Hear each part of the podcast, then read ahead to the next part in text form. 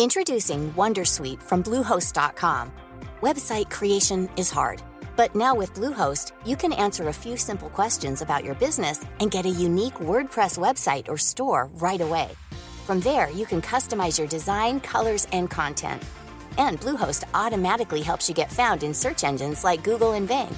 From step-by-step guidance to suggested plugins, Bluehost makes WordPress wonderful for everyone. Go to bluehost.com/wondersuite. On va vous parler d'un Hogwarts Legacy surprenant, un nouveau Witcher en préparation, PlayStation qui continue les acquisitions. Tout ça, c'est dans le rendez-vous jeu tout de suite.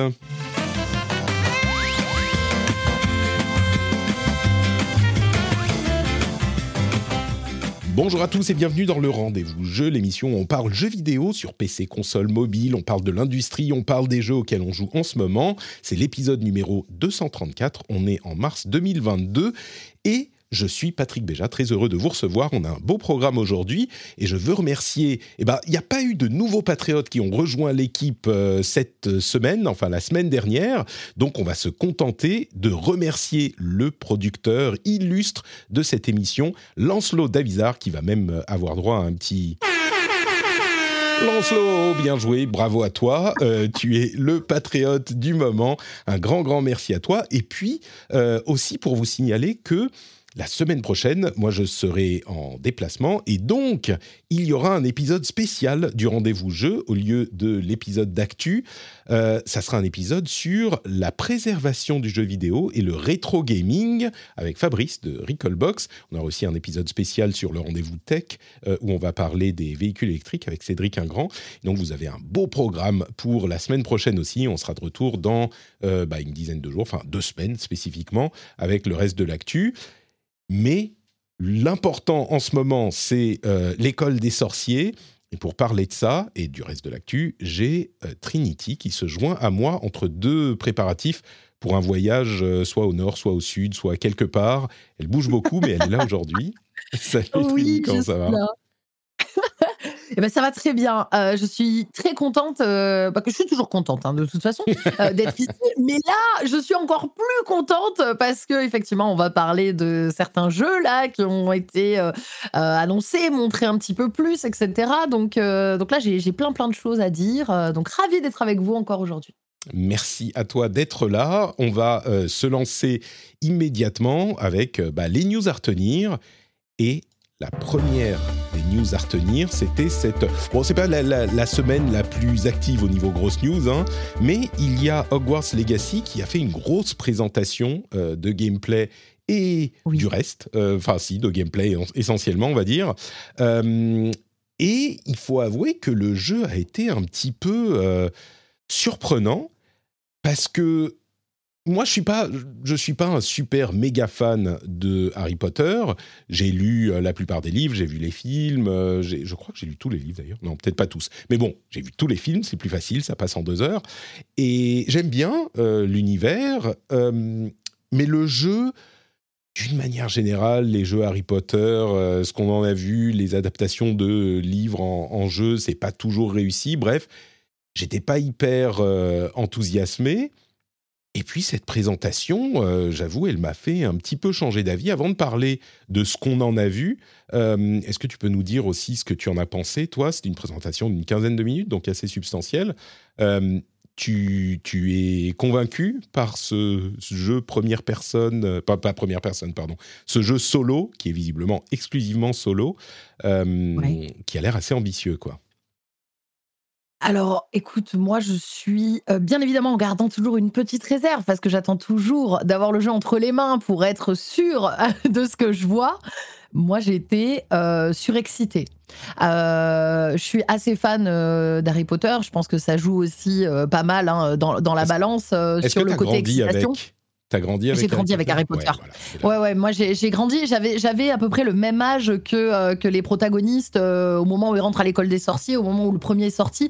Donc euh, je fais vraiment partie de cette génération qui s'est identifiée totalement à Harry Potter. Moi, la, la première fois que j'ai lu le bouquin, je, je, je, rêvais des journées entières à être à l'école des sorciers, mais réellement. Après les films ont commencé à sortir, etc. Et là, ma mère n'en pouvait plus. Hein. C'est vraiment, je les regardais tous les week-ends. Moi, j'étais en internat à l'époque. Tous les week-ends, je rentrais et je regardais les films Harry Potter. Donc j'étais vraiment très très fan. Euh, je le suis toujours. Alors je suis pas la personne qui va te dire oui, alors tel personnage à telle date il a fait ça, mais j'adore cet univers. Euh, pour moi c'est, je suis désolée, hein, pour moi c'est l'univers qui surpasse euh, Star Wars, etc. Je suis beaucoup plus attirée par cet univers-là.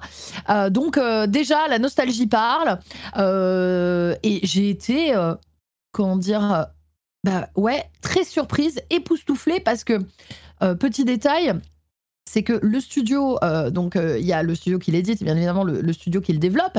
Et moi, j'ai regardé un petit peu quand ils avaient annoncé ce jeu, ce que Avalanche Software avait déjà fait.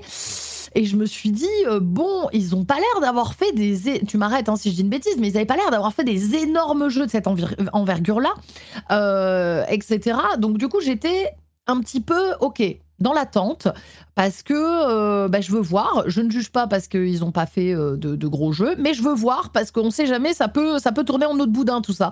Hmm. Et cette présentation, moi pour l'instant, euh, elle a été convaincante de A à Z. Je trouve qu'on est, on est vraiment bien transporté dans l'univers. c'est beau, c'est détaillé. Il y a euh, plein de choses qui sont mises en place dans le gameplay euh, pour qu'on puisse vraiment se sentir à l'école des sorciers. Euh, donc très honnêtement, je suis surexcitée quoi. Et en plus, j'ai vu ça dans le train. tu vois, au début, je l'ai vu sur mon petit portable. J'étais dans le train. J'étais, il faut pas que je rate la présentation. Voilà. Donc, on, pourra, on va pouvoir en discuter un peu plus en détail. Mais honnêtement, je suis au taquet. Voilà. Si vous n'avez pas compris, je suis à fond. Bah, je crois que tu pas, pas, la seule. Hein. Et euh, alors, pour dire un mot sur Avalanche Software, c'est pas les Avalanche qui ont fait euh, notamment Mad Max. C'est une autre société. Ils ont une longue histoire, mais beaucoup d'adaptations. Enfin, franchement, il n'y a rien de marquant dans leur histoire. Et là, ce qui est assez saisissant, c'est que le jeu a l'air d'avoir une ambition absolument ah folle. Euh, je crois que ce que tu notais, le fantasme de vivre dans le monde de Harry Potter, bah, il y a un truc qu'on peut pas enlever à euh, J.K. Rowling, même s'il y a beaucoup de choses qu'on peut lui reprocher, on en parlera peut-être un petit peu tout à l'heure, euh, bah, c'est que le monde qu'elle a construit, il est hyper fascinant, il est hyper complet. vraiment, c'est un truc unique. Le jeu est, euh, situé au 18, e euh, pardon, 19e siècle euh, dans Poudlard, dans Hogwarts, comme son nom l'indique. Et donc, le truc, c'est que c'est, c'est déjà euh, une esthétique, une ambiance qui est un petit peu 19e de toute façon. Donc, on n'a pas vraiment l'impression d'être complètement dépaysé par rapport à ce qu'on connaît de euh, l'univers Harry Potter. Donc, on est juste à Poudlard en quelque sorte. C'est assez malin de le faire avant parce que de cette manière, ils s'affranchissent un peu de toutes les contraintes. Euh, canon, on va dire, historiques de ce qui se passe avec Harry et tous les héros de, de la saga. Tout à fait. Mais surtout, vraiment, ce qui, est, ce qui ressort du trailer, c'est que, enfin du trailer, du, gameplay, c'est que le truc a l'air euh, de, de, créer un univers dans lequel on va vivre en tant que euh, élève de Poudlard. Dans, on va juste avoir notre vie à Poudlard avec des aventures. Alors on crée son personnage, c'est pas un personnage prédéterminé. On va créer euh, physiquement le personnage. On peut choisir tout ce qu'on veut. Et une fois qu'on y est, bah, on fait exactement ce qu'on pourrait imaginer dans un jeu, dans, les fantasmes, en tout cas c'est la présentation hein, qui montre ça, les fantasmes les plus fous d'un jeu Harry Potter. On arrive, on est un élève, on est placé dans l'une des, euh, des, des, je sais pas comment ça s'appelle, les classes, les, dans l'une des sections. Les euh, maisons. Des maisons, voilà, les, les, houses. Donc l'une des maisons avec euh, le sorting hat, le chapeau du choix, du, le chapeau qui te classe, le chapitre un truc comme ça. Et, puis, on va aller, euh, le chapilou, voilà, le chapilou te dit où tu vas. Et, euh, et puis, on va aller euh, faire notre vie d'étudiant de Poudlard. on va avoir nos cours, on va avoir nos cours de potions, de combat, de bêtes, etc. Et puis on a euh, un jeu de rôle euh, qui semble en monde ouvert, où on va avoir euh, des activités à faire, des quêtes, des endroits à explorer, bien sûr l'école elle-même, mais il commence à parler des environs, que ce soit le, village où ils disent ah il y a des endroits où des bandits et des brigands se sont réfugiés. Tu peux imaginer des, des donjons, des trucs comme ça. Tu peux avoir donc te spécialiser en sorts, tu peux avoir des familiers, tu peux utiliser comme je le disais des potions. Il y a un système de de combat qui a l'air complexe, à voir si ça sera effectivement intéressant à jouer, mais tu, tu peux en faire vraiment, tu peux faire tout ce que tu pourrais imaginer vouloir faire dans ta vie d'étudiant de Poudlard, avec des graphismes qui sont quand même très bons.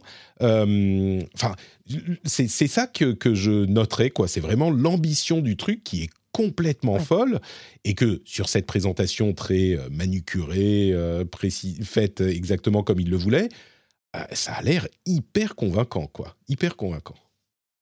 Je suis tout à fait d'accord avec toi. Enfin, je vais pas répéter ce que je disais au début, mais c'est vraiment le, le côté ambitieux. et je pense que c'est, il en fallait pas moins en fait pour que les, les joueurs et les fans d'Harry Potter soient convaincus et en, aient envie. parce qu'Harry Potter, justement, comme tu le disais, c'est un univers qui est tellement riche, tellement fourni. On a besoin de tout ça pour se sentir plongé dedans, surtout à notre époque. parce que bon, il y avait bien eu le, Harry Potter à l'époque de la PlayStation 1 qui était sorti, mais c'était pas les mêmes technologies.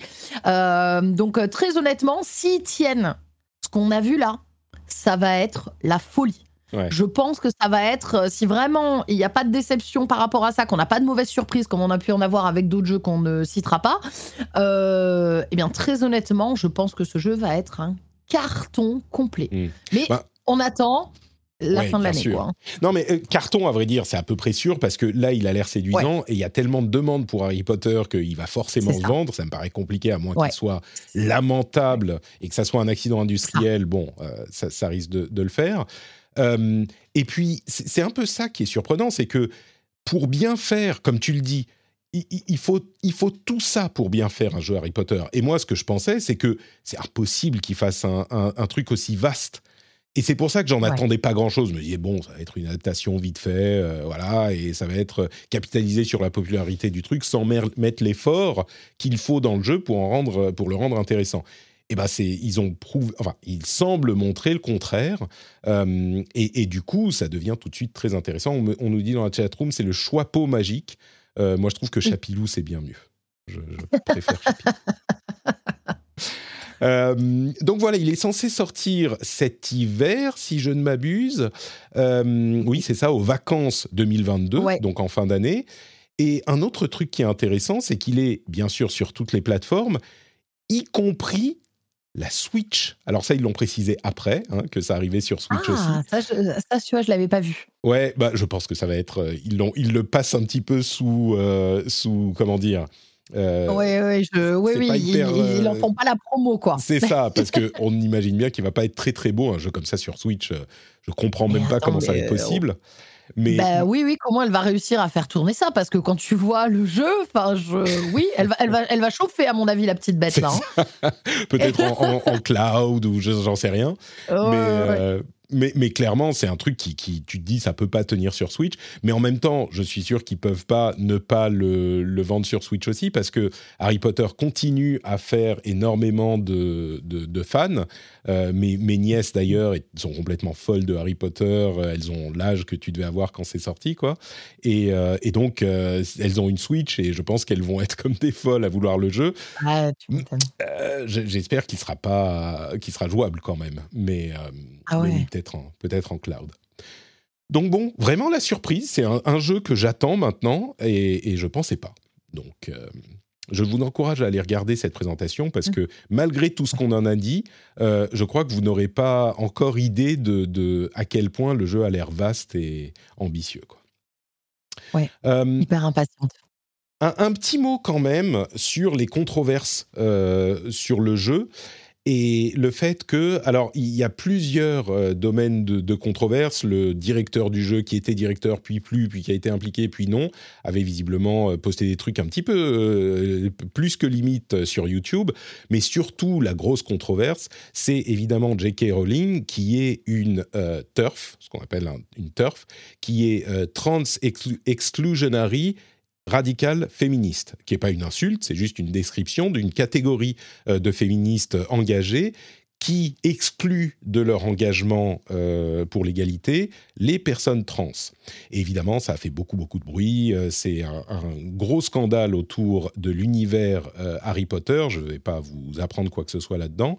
Euh, et donc, certains, comme à chaque fois euh, qu'on a des, problèmes de ce type-là, ont posé la question euh, de manière assez véhémente parfois en disant oui, est-ce qu'il faut y jouer, est-ce qu'il ne faut pas y jouer, est-ce qu'il faut enrichir J.K. Rowling, est-ce que ça a à voir le... je suis en train de regarder le trailer, il y a des saisons, c'est fou. On passe de l'hiver à l'été. Hein, on peut voler sur les les, les, balais. Les balais. Enfin bon, pardon. non, mais, c'est trop, trop, beau. Hein, on est d'accord. Hein. On, est complètement d'accord. Mais justement, du coup, ça donne vachement envie. Et certains se disent, en plus, ça peut représenter une partie de leur enfance. Est-ce que je dois me priver de ce truc parce que je suis pas d'accord avec euh, les idées de J.K. Rowling Est-ce que ça vaut même le coup? Bon pour, je vais pas passer deux heures dessus, mais je veux quand même le mentionner. Euh, de ce que j'ai euh, compris de ce qui vient de la communauté trans elle-même, euh, beaucoup d'ailleurs sont assez fans de l'univers. Certains choisissent de ne pas y jouer, certains choisissent d'y jouer quand même. et ce que je comprends, c'est que ça va pas changer grand chose. Elle est déjà euh, plus riche que la reine euh, et de toute façon, qu'on joue, elle n'a pas eu d'implication directe dans le jeu. D'ailleurs, le studio s'est vite euh, empressé de dire non, non, elle est pas, elle a rien décidé, elle a rien fait. Bon, il n'empêche que ça va ramener de l'argent dans ses poches, c'est certain. Mais certains disent bon, d'abord, les boycotts de ce type-là. d'une part, il est très difficile de séparer l'œuvre de l'artiste. Ça, on en a déjà parlé à plusieurs reprises. Ensuite, il y a énormément de gens qui ont travaillé sur le jeu qui n'ont rien à voir avec J.K. Rowling. Exactement.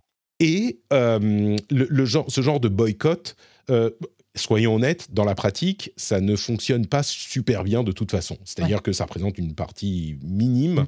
Euh, des ventes. Et de toute façon, euh, et, les, gens que j'ai lus disent, euh, reconnaissent tout à fait que c'est un truc qui apporte énormément de plaisir à plein de gens, qui, fait partie de leur enfance, etc. Donc ce que je comprends, c'est que ce que ce qu'ils disent généralement, ce qu'ils et elles disent généralement, c'est vous privez pas, de toute façon ça changera rien. Et si vous, si ça vous importe vraiment, bah, il y a des bien meilleures choses à faire que euh, ce genre de choses, que, ça. Oui, si vous souhaitez ne pas jouer au jeu, euh, on va pas vous forcer, hein, bien sûr. Mais euh, si vous souhaitez défendre les droits des personnes trans, bah, il y a des choses bien plus importantes à faire, que ce soit de voter, de soutenir par d'autres moyens, de peut-être financièrement ou Dieu sait quoi. Donc voilà, le message de la communauté semble être celui-là, même si évidemment il y a une, une euh, animosité, une rancœur, une frustration par rapport à ce que dit euh, J.K. Rowling, euh, qui est hyper, enfin indéniable dans la, dans la communauté. Mais, mais, moi, je, je, rajoute. Ah, pardon.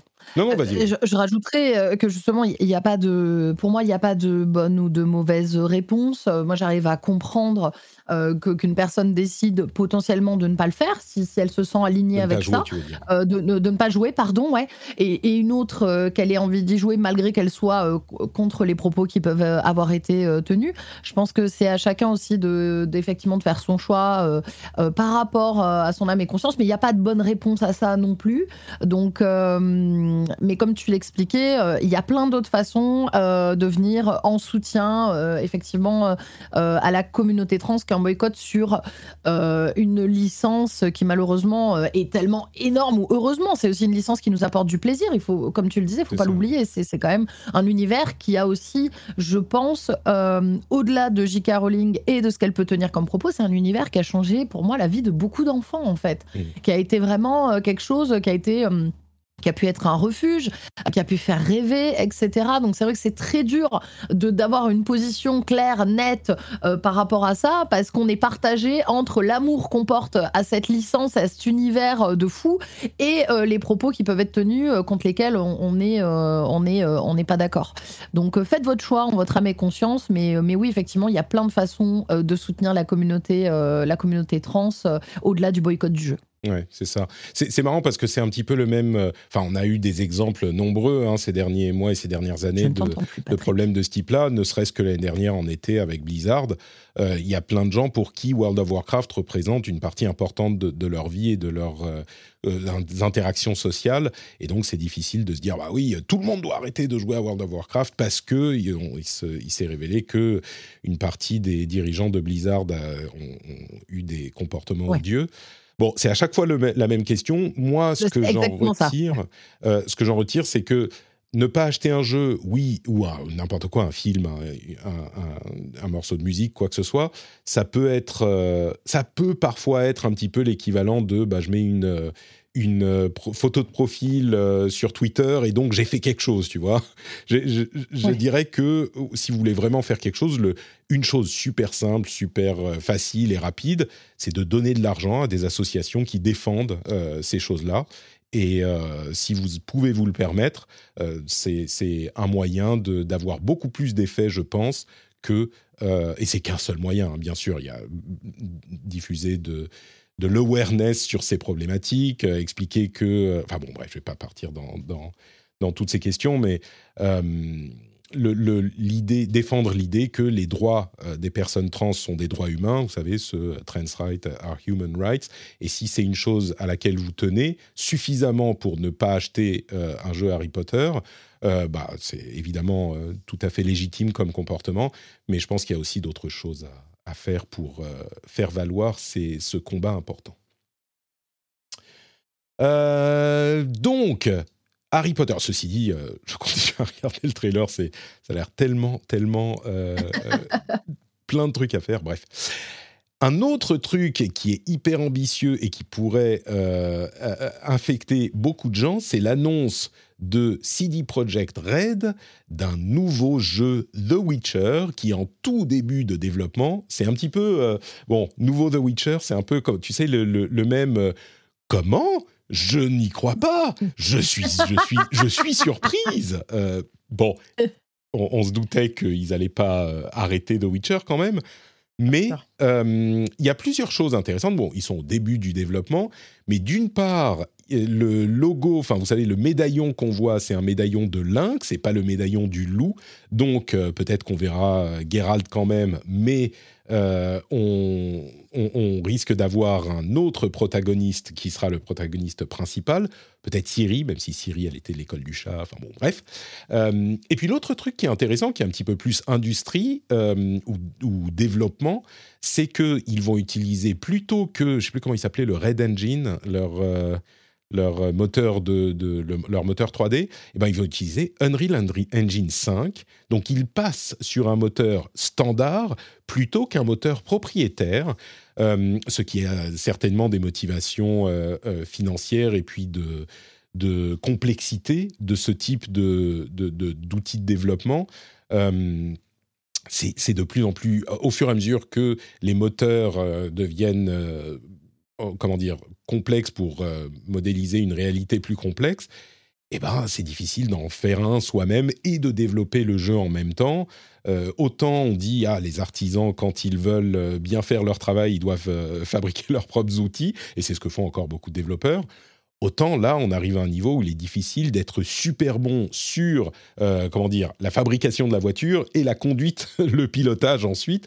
Et donc, il faut se spécialiser peut-être dans l'un des deux. Et clairement, CD Projekt a choisi de se spécialiser dans la, euh, le développement de jeu plutôt que celui de moteur. Peut-être qu'ils ont été euh, un petit peu refroidis par leur mésaventure sur, sur Cyberpunk également. Mais bon, The Witcher 4, du coup, on imagine que ça ne sera pas euh, le seul, hein, qu'ils sont déjà repartis sur une trilogie possiblement. Mais The Witcher 4, euh, j'ai un, peu l'impression que c'est même pas une question, on ne peut pas ne pas être enthousiaste à l'idée de, The Witcher, euh, d'un nouveau The Witcher. Toi, tu, tu tu l'attends déjà ou c'est pas ton truc? Bah, complètement. Euh, alors, euh, bah, The Witcher, ça fait quand même partie des titres, euh, des titres majeurs hein, et, et, des excellents RPG dans ce type d'univers que, que j'apprécie particulièrement. Donc moi, on m'annonce un nouveau The Witcher, bah, bien évidemment, je suis en liesse, je suis très contente.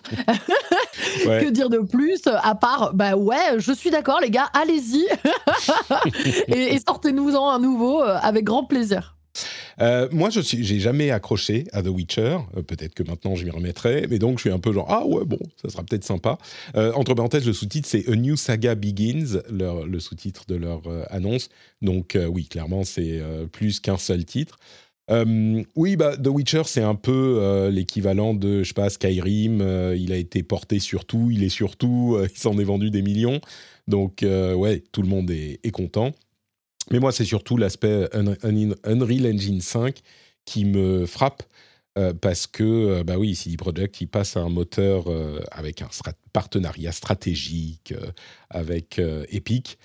c'est, ça veut dire quelque chose sur l'industrie, quoi. Et puis, on espère qu'ils vont avoir tiré les leçons du crunch de Cyberpunk et du développement de Cyberpunk en général, et qu'ils vont faire les choses un petit peu mieux ce coup-ci. Euh, et puis, dernière news quand même notable, c'est l'acquisition du tout jeune studio Haven de Jade Raymond, qui, a quitté euh, Stadia au moment où ils ont fermé les studios internes et qui a créé euh, son propre studio, qui avait déjà une relation assez proche avec Sony. et qui a été du coup, dont ils ont annoncé l'acquisition. Sony a donc, PlayStation a acheté Haven, qui devient un PlayStation Studio. Pour rappel, Haven était en train de travailler sur une IP multijoueur AAA, euh, donc une sorte de jeu service a priori. Euh, on imagine qu'il n'était quand même pas très très développé parce que euh, ça fait quoi six mois qu'il travaille dessus, mais ça a dû plaire suffisamment à Sony pour qu'ils se disent bah oui il faut qu'on mette la main dessus avant que quelqu'un d'autre ne le fasse dans cette ambiance où tous les studios se font racheter du jour au lendemain. Donc euh, voilà, je crois qu'on en sait tellement peu, il n'y a pas grand-chose à dire de plus. Mais, euh, mais oui, Haven Studios rejoint PlayStation Studios. Et Jade Raymond, du coup, euh, qui est une personnalité assez visible du monde du, jeu vidéo et assez appréciée. Donc, je pense que ça, ça amène du même coup un, visage à mettre sur les PlayStation Studios qui est comment dire, qui, que les, gens apprécient pas mal. Je suis très curieux de savoir sur quoi elle bosse. Et, bah écoutez, euh, un, une autre acquisition que euh, vous pourriez faire vous-même pour une somme modique, c'est l'acquisition du statut de patriote. Avec euh, le système Patreon sur patreon.com slash rdvjeux, vous pourriez devenir patriote du rendez-vous jeu. Vous pouvez aller sur votre mobile, tout de suite, sur patreon.com slash rdvjeux. Et euh, vous pouvez, euh, pour une somme euh, qui, allez, commence à 1 euro, le prix moins cher qu'une chocolatine. Rendez-vous compte moins cher qu'une chocolatine. Bon, ça dépend d'où on l'achète, mais euh, vous pouvez euh, devenir un patriote et avoir bah, les émissions sans pub, les time codes, les contenus bonus, etc., etc. Et du coup, euh, j'aimerais vous encourager à considérer la chose si vous écoutez l'émission depuis un petit moment, que vous appréciez ce que nous faisons. Patreon.com/slash rdvjeux. Vous rentrez chez vous, vous mettez les clés dans le bol, ça fait cling. Et là, vous dites, oh, Patrick, faut que je pense à Patrick. Et là, vous allez sur patreon.com slash. Merci à tous ceux qui font ce choix. Merci aux nombreux auditeurs et aux nombreuses auditrices qui ont rejoint la grande famille des patriotes. On vous aime d'amour. Say hello to a new era of mental health care. Cerebral is here to help you achieve your mental wellness goals with professional therapy and medication management support. 100% online. You'll experience the all new Cerebral Way an innovative approach to mental wellness designed around you. You'll get a personalized treatment plan from a therapist, prescriber, or both in a safe and judgment free space. Your cerebral therapist or prescriber will outline a customized plan with clear milestones along the way so you can get to feeling your best. With Cerebral, you're not alone in your mental health journey. We're here to empower you to live a fulfilling life. So take that first step towards a brighter future and sign up today at cerebral.com slash podcast and use code ACasts to get 15% off your first month. Offer only valid on monthly plans. Other exclusions may apply. Offer ends July 31st, 2024. See site for details. Ready to pop the question? The jewelers at BlueNile.com have got sparkle down to a science with beautiful lab grown diamonds worthy of your most brilliant moments. Their lab grown diamonds are independently graded and guaranteed identical to natural diamonds, and they're ready to ship to your door. Go to Bluenile.com and use promo code LISTEN to get $50 off your purchase of $500 or more. That's code LISTEN at Bluenile.com for $50 off. Bluenile.com code LISTEN. Alors, je te propose Trinity, qu'on parle des jeux auxquels on joue en ce moment, mais on va laisser Elden Ring pour la fin. Je sais pas si tu joues à d'autres choses qu'Elden Ring, mais y a, on, on va pas non plus parler des heures d'Elden Ring, mais il y a au moins un jeu, moi, euh, qui est un petit peu plus récent, auquel, euh, auquel j'ai joué. Donc partons dans la section Nos jeux du. Euh, tu joues à quoi en ce moment, alors, moi, à quoi je joue en ce moment? J'ai vu qu'il y en a un qu'on avait en commun, étant donné que j'ai pu tester lors d'une d'une OP à la sortie Tunic. Euh, donc euh, Tunique, euh, petit jeu où on joue un, un, renard tout mignon dans un univers super choupi et où on se fait poutrer la gueule, littéralement. Donc les gens l'ont énormément. Tu en parleras sans doute mieux que moi parce que moi j'y ai joué, ai joué pour l'instant que deux heures. Mais voilà, c'est les, les, gens le comparent à une espèce de Zelda slash Dark Souls avec un renard tout mignon. Voilà, euh, que j'ai beaucoup apprécié, hein, vraiment. Euh, au début, tu te dis, oh, c'est génial comme jeu, j'adore. Et puis au bout d'une heure, tu fais, mais, euh, mais bordel Je me fais éclater. Donc j'ai joué à celui-ci. en ce moment aussi, j'ai testé la sortie Ghostwire Tokyo. Euh, ah. le, nouveau jeu. Euh, ah Alors, ouais, je vais te, je vais te, euh, je vais t'interrompre juste une seconde pour parler justement des sorties de la semaine dernière. il y a eu un certain nombre de jeux, il y en avait pas mal, hein, qui concluaient la, la, la comment dire, qui concluait la, période un petit peu folle, euh, un petit peu de manière un petit peu décevante. Vous savez, c'est euh, qui est moins apocalyptique du coup que euh, les, le reste des, de, de, la, de la période. Janvier et février ont été fous. Mars, ça se termine, ça se termine moyen. Ghostwire Tokyo est relativement mal reviewé. Euh, qu'est-ce qu'il y a eu d'autre? Il y a eu Kirby et le monde oublié, qui est genre, bon, euh, c'est moyen. Tiny Tina's Wonder World, c'est pour les fans de Borderlands, mais ça va pas au-delà.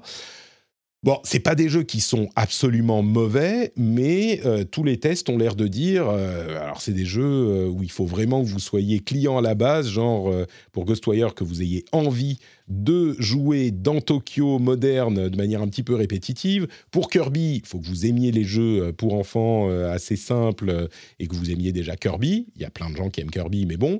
et puis Tiny Tina's Wonderland, c'est voilà les mêmes blagues un petit peu pourries et le même type de gameplay avec un peu plus de personnalisation peut-être que dans les Borderlands. Donc faut, faut apprécier ça. il y a plein de gens qui aiment bien mais ça va pas au-delà et c'est pas aussi éclatant, on va dire, que les autres jeux de February Apocalypse qu'on a eu euh, cette année. Donc voilà, une fois cette petite introduction faite, tu as joué du coup à euh, Ghostwire Tokyo. Est-ce que toi tu as plus aimé que on ne pourrait le penser?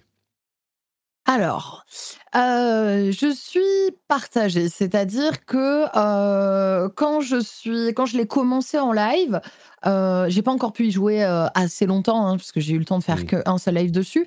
Euh, j'ai bien aimé l'univers, forcément. Moi, j'aime tout ce qui est un peu japonisant, etc.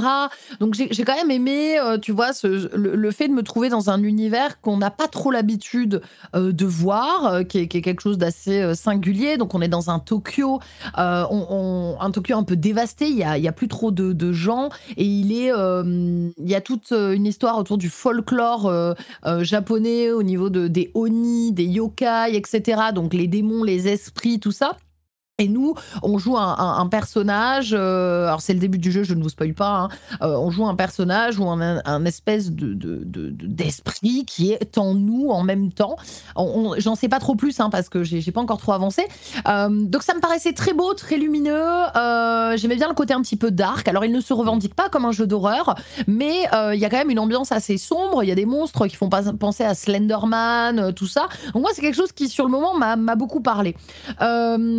Termes de gameplay, euh, on retrouve un petit peu la formule Bethesda dans le sens où, euh, vous voyez, quand on joue à Doom, c'est on avance, on dégomme des monstres, on change de salle, on avance, on dégomme des monstres. Mmh, J'ai l'impression.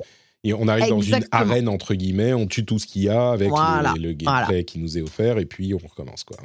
C'est ça. Là, on n'est pas euh, vraiment sur de l'arène parce qu'on a un semi-monde ouvert, mais j'ai l'impression quand même que, ça se présente un peu comme ça. Alors là, c'est pas on dégomme des monstres, bien qu'on les dégomme, hein, c'est juste qu'on les, euh, on purifie les lieux euh, avec donc nos pouvoirs, un pouvoir, une sorte de pouvoir de la de terre, on va dire vert, pouvoir de feu, pouvoir d'eau. Pour l'instant, j'ai que ça, et on fait ça avec nos mains grâce à l'esprit qui est, qui, est, avec nous. Donc il y a y a des cinématiques de, de combats qui sont sympas, euh, voilà, mais bon, j'ai peur qu'au bout d'un moment, euh, je, je, sois lassée. Je suis euh, assez partagée. Alors, à la base, j'étais très très enthousiaste parce que moi, en, général, je regarde très peu de choses sur les jeux avant d'y jouer. C'est un petit peu mon credo euh, depuis très longtemps euh, parce qu'en fait j'ai envie vraiment d'avoir mon avis. Voilà. Le truc c'est que j'ai été un petit peu influencée parce que quelqu'un est arrivé sur mon chat en me disant alors tu sais euh, ils ont eu telle note là, ils ont dit ça ça ça ça ça et finalement effectivement les points qui ont été notés je les ai assez vite relevés mais j'ai pas encore assez d'heures de jeu pour pour savoir. Donc, je dirais pas que c'est catastrophique. Euh, le jeu est quand même. Euh, je pense qu'il y a des gens qui vont prendre du plaisir sur le jeu, euh, etc. Mais il n'y a rien de révolutionnaire pour l'instant en termes en termes de gameplay. Ouais, j'imagine que c'est un jeu auquel on va jouer surtout pour l'ambiance et euh, bon, le, gameplay est pas. Est-ce que le gameplay est original, euh, satisfaisant? Euh, On avait vu ces signes de ces signes de main de ninja là qui avaient qui avait l'air très cool au moins, ça a l'air badass. Mais le gameplay, c'est ça se ça finit par être un petit peu un FPS ou il y a quelque chose de différent? Alors en, fait, euh, il y a vraiment le côté, donc, euh, pour, euh, pour faire un, un bref résumé du gameplay. Donc, il y a une ville, on va devoir aller purifier des sanctuaires, puisqu'il y a une espèce de brouillard dans lequel on peut pas aller parce que sinon notre vie se draine. Donc, on va aller purifier des endroits, donc, avec les, les fameuses portes rouges qu'on voit souvent au Japon, où il y a ces esprits, etc. Donc ça, voilà, là on est sur un gameplay où on va effectivement faire euh, des trucs avec nos mains, euh, voilà, pour exploser euh, les esprits qui sont plus ou moins puissants et plus ou moins terrifiants en fonction. mais il y a aussi le, toutes des. Le, moment-to-moment gameplay, c'est on utilise donc nos signes de main de ninja là, mais c'est un équivalent de FPS. Au final, c'est un FPS avec les mains où, où, on tire sur les ennemis avec différents types de balles qui sont les sorts qu'on envoie avec les mains ou c'est différent et ça apporte quelque chose d'un petit peu différent Mmh, en, vrai, on a juste à viser. En fait, on va viser le monstre, donc comme un FPS, on va viser le mmh. monstre, choisir quel pouvoir on utilise, euh, qui n'a pas les mêmes, euh, euh, la même puissance et on n'a pas le même nombre de balles, si je puis dire, en tout cas de recharge en fonction de leur puissance, et on tire dessus. Après, en fait, on tire dessus jusqu'à que le cœur de, ces esprits apparaisse, et là, on peut faire une cinématique assez stylée pour choper le cœur et on fait un truc avec nos doigts et on l'arrache. Voilà. Donc, on n'est pas sur quelque chose d'hyper révolutionnaire, mais visuellement, c'est très joli. Et après, il y a d'autres quand même, euh, il y a, d'autres aspects du jeu et j'ai pas encore tout vu, c'est-à-dire que euh, il y a le côté, euh, au-delà du côté FPS, il y a forcément le côté RPG qui se rajoute au jeu, donc on va avoir des petites quêtes annexes. On va aussi avoir euh, des petits points euh, d'intérêt, euh, par exemple des espèces de, de, petits chats, j'ai perdu le nom, je crois que c'est des yokai, qui vont être des marchands. On va aussi pouvoir lire dans les pensées des petits animaux qu'on va croiser dans la rue. Il y a des points d'intérêt, donc des shibas à trouver qu'on va nourrir et qui vont nous amener vers des, vers des trésors, etc. Donc il y a vraiment un peu ce côté cherche des... Voilà. Il y a une mécanique voilà, exploration RPG classique qui vient se rajouter euh, euh, à tout ça. Euh, mais, mais voilà, c'est pas, c'est pas mm. révolutionnaire. Mais, mais en vrai, l'ambiance est quand même très sympa. Je veux pas non plus jeter la pierre. Moi, j'ai mm. bien aimé l'ambiance. mais moi, ce qui me fait peur, et, ce que même, avant, j'avais pas de mal à jouer à des jeux très répétitifs, où il y a des jeux sur lesquels ça passe. Moi, ce que j'ai peur, c'est la répétitivité. Mm. C'est ce que reprochent effectivement les, les reviews au titre souvent. c'est ça. J'imagine que la plupart des gens peut-être le choperont en, solde ou attendront qu'il arrive dans un PS Plus ou un truc comme ça. Il est exclusif PlayStation pendant euh, a priori un an, mais c'est un jeu Bethesda, donc Microsoft. Il arrivera sur euh, Game Pass dans un an ou plus tard. Donc euh, voilà. Oui, ah. d'ailleurs, je dis peut-être réduction ou ce genre de choses a priori, Bethesda ne va pas le vendre à prix réduit ou même le mettre dans PlayStation Plus, puisqu'il risque d'arriver dans le. Enfin, il arrivera dans le Game Pass euh, l'année prochaine. Donc, euh, j'imagine qu'il se le garde pour ça, quoi. On pense. C'est ça. Alors, il est aussi dispo sur PC. en fait, c'est une exclu au niveau des consoles. Voilà, au niveau des consoles, on a c'est l'exclu PlayStation, mais euh, voilà, c'est ça. Euh, super, bah, écoute, merci pour ces impressions. Moi, effectivement, comme tu le mentionnais, j'ai joué aussi à Tunic. Euh, pareil, j'ai pas joué hyper longtemps euh, au jeu, mais suffisamment pour me faire une, une petite idée. il est sorti il y a une dizaine de jours, hein, Tunic, ou fin de semaine dernière. Et alors, je sais que ça fait, ça fait rire parfois quand on dit machin slash Dark Souls, mais là, vraiment, on est à 100% dans un euh, Zelda slash Dark Souls. On est complètement dans l'esthétique Zelda. Il y a des, des, des, clins d'œil énormes à Zelda. Et au niveau du gameplay, bah oui, clairement, on est euh, sur du Dark Souls. Les ennemis peuvent nous faire très très mal très très vite. Il faut faire attention au timing. On a une barre d'endurance qui va nous permettre de faire des roulades. Euh, pas besoin de l'utiliser pour taper par contre. mais quand l'endurance est trop faible, euh, eh ben on prend plus de dégâts, par exemple. C'est un, élément euh, intéressant. Le, franchement, si je vous dis Zelda et Dark Souls, vous avez compris 90% du jeu, de ce que j'ai vu en tout cas, sauf un élément qui est hyper intéressant et qu'on ne euh, suspectait pas à ce point avant la sortie du jeu, c'est l'élément du manuel. Et le manuel du jeu, c'est un truc qui est hyper original et hyper, euh, comment dire, attrayant. C'est-à-dire que à chaque euh, alors d'abord, le jeu a une sorte de langage euh, runique, c'est une de rune. quand on arrive en jeu à côté d'un panneau, on peut regarder ce qu'il y a sur le panneau et souvent, on va avoir un truc bah, qui veut rien dire. C'est des runes complètement étrangères. Et on peut euh, parfois accepter ou refuser un truc en rapport avec ça sans comprendre. Donc c'est un petit peu ah, euh, on voit ok ou pas ok. Et là vous dites euh, bon d'accord, bah, je vais dire ok, mais c'est pas juste ça. C'est souvent quand on arrive près d'un truc, on sait plus ou moins à quoi ça correspond si on dit ok. Et puis surtout, il y a ensuite, et puis parfois il y a des choses qui nous aident, genre l'une des premières choses qu'on va faire, c'est euh, le, trouver une épée. Et quand on a euh, des indications de direction pour trouver l'épée, bah on a un petit, euh, un petit, une petite icône d'épée. Donc, on va généralement compris, comprendre de quoi il en retourne. Mais donc, parfois, on va trouver des pages du manuel. Et les pages du manuel vont être s'ajouter à un manuel auquel on peut accéder très rapidement, évidemment. Et elles incluent aussi énormément de textes dans ce langage runique, qui est donc euh, complètement incompréhensible au moins au début, et quelques indications en langage, euh, enfin en français ou en anglais, qui seront évidemment bah, beaucoup plus compréhensibles.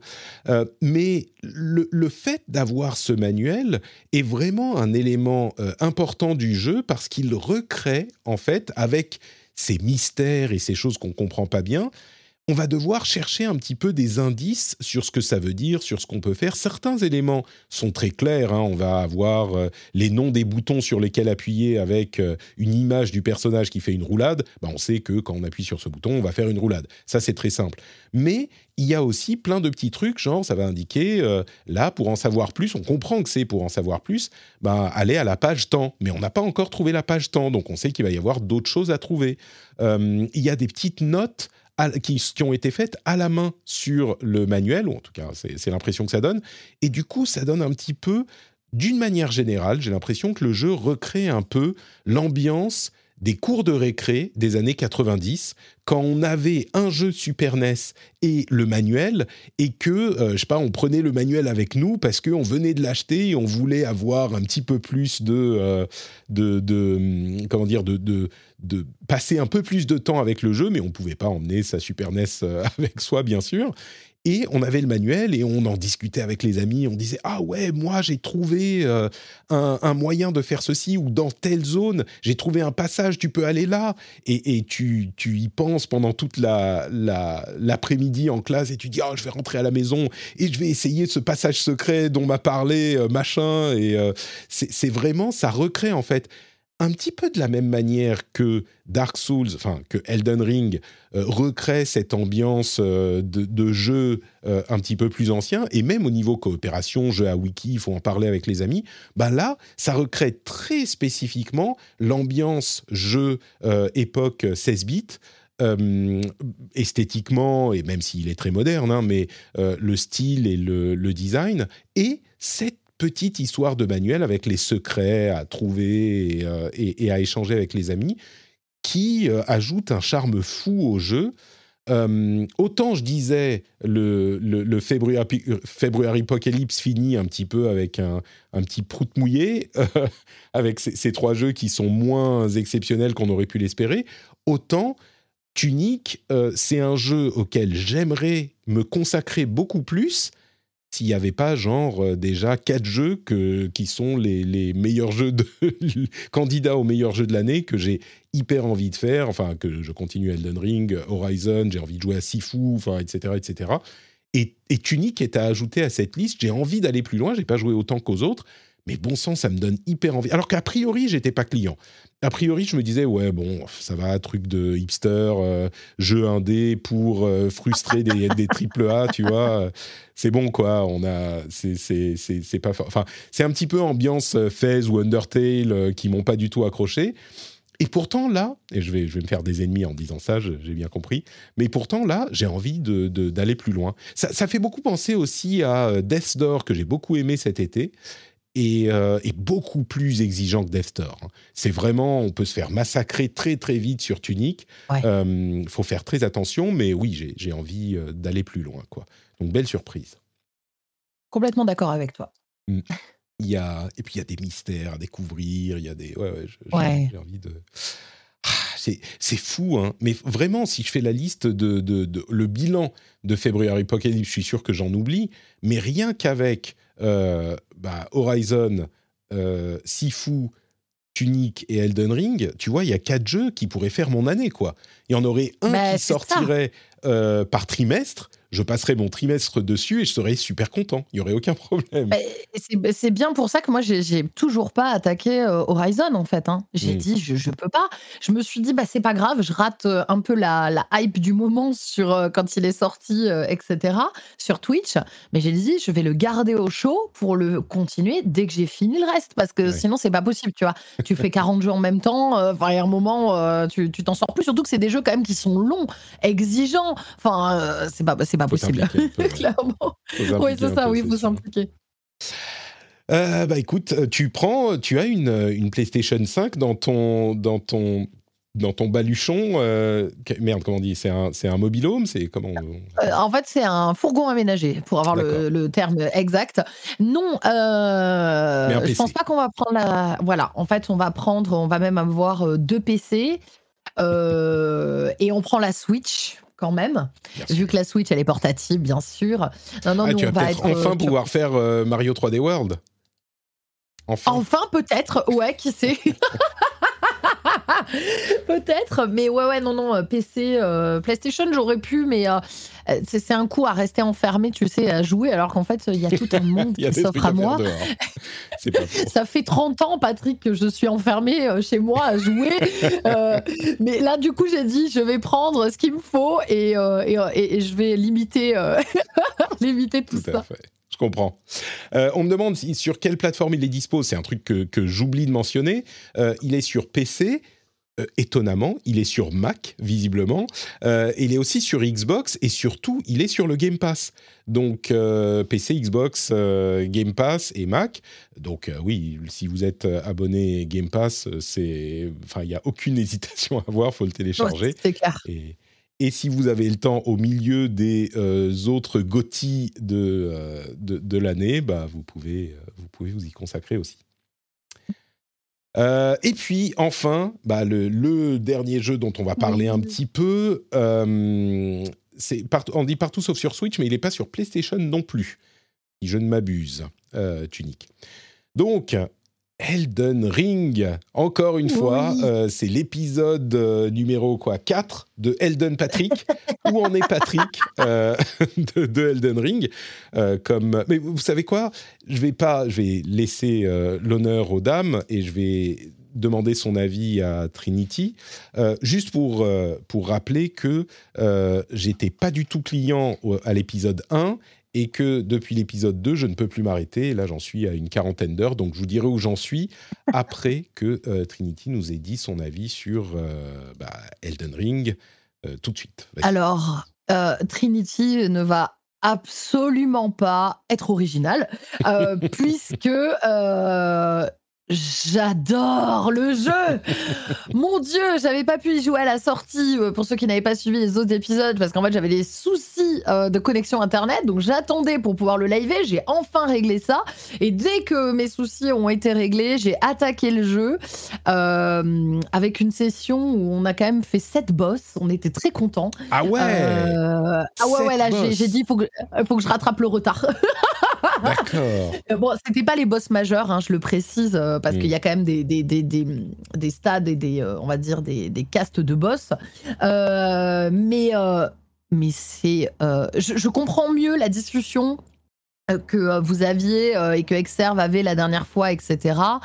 très honnêtement, moi je suis, contrairement à toi, je suis très très cliente depuis longtemps des Souls. Hein. Donc j'ai fait les Dark Souls, Bloodborne, j'avais testé Sekiro, qui était celui que j'avais le moins apprécié, non pas parce qu'il était mauvais, mais que ça me plaisait moins. Mais là, non, mais là, c'est un pur bonheur en fait. Ce, vraiment, c'était pour moi, c'était ce qu'il manquait, ce côté. Euh, open world, moins frustrant. Euh, il est quand même dur. Les boss sont durs. Les boss majeurs, c'est du Souls en fait. Donc les, joueurs de Souls s'y retrouvent, mais il est tellement plus accessible. Et je mets des guillemets, mais par ce fait qu'on peut se balader euh, et, se dire bon ok là non c'est trop chaud pour moi, je vais voir ailleurs. C'est beau, c'est, enfin vraiment j'étais, euh, j'ai passé mon live, mes lives à dire, oh mon dieu c'est magnifique, oh non mais regardez-moi ce ciel, enfin c'était vraiment que ça, euh, les mobs exceptionnels, enfin moi de toute façon j'ai toujours aimé From Software pour le travail qu'ils font. Sur les mobs et sur les boss. Euh, le, vraiment, ce qu'ils arrivent à te faire passer comme, euh, comme émotion euh, par, par juste des, décors et des détails. donc, bah, tout simplement, je suis, je suis complètement, complètement séduite. voilà, j'ai ragé comme une dingue, bien évidemment, sur le premier boss majeur euh, qui était Margit euh, pour moi. Euh, j'ai pété des câbles et c'est ce que je voulais. J'avais envie de péter un câble. Donc, donc voilà, non, non, très, très convaincue, satisfaite par ce jeu. Et je suis pas la seule hein, de, de, ce que je vois sur, sur le Twitch Game tout le monde est dessus, les gens font des NG, NG+, 1, 2, enfin, exceptionnel. Vraiment exceptionnel. Euh, s'il n'a pas le Gotti, je serais euh, complètement euh, étonné. Ouais. ça commence vraiment à, se, à, se, à, sentir le Gotti, on est, on est d'accord. Et surtout, au-delà du Gotti, il semble que ça confirme l'idée que le, le jeu est accessible à un public beaucoup plus large. C'est la grande question qu'on posait au début. Et oui, euh, tout le monde est sur Elden Ring. Je me demande, je suis sûr qu'il y a des gens encore qui sont pas en train d'y jouer et qui sont frustrés de nous entendre en parler semaine après semaine. Euh, mais il faut bien comprendre que la raison pour laquelle on en parle, c'est qu'il y a euh, un phénomène qui est en train de se confirmer sur le jeu. Et il est difficile de ne pas continuer à être émerveillé par, d'une part, le jeu lui-même, mais aussi par l'événement le, que c'est en train de devenir sur, euh, dans, l'industrie, quoi.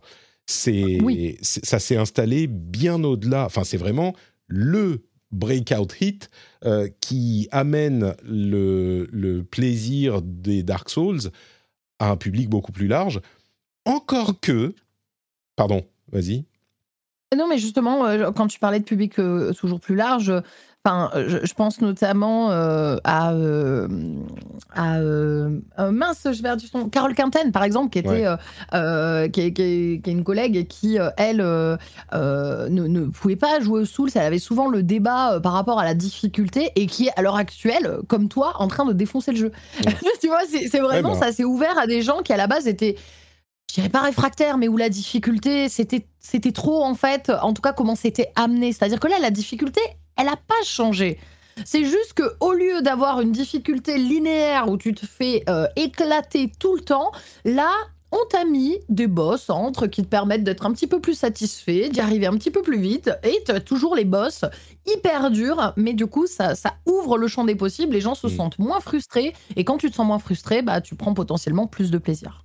J'irais même plus loin. Euh, moi, je trouve que euh, tu parlais de, Carole Quinten, euh, Julien Chiez est lui aussi complètement convaincu. Enfin, oui, moi, je ne crois pas que des gens qui ont joué plus de quelques heures ne soient pas convaincus. C'est ça qui est surprenant.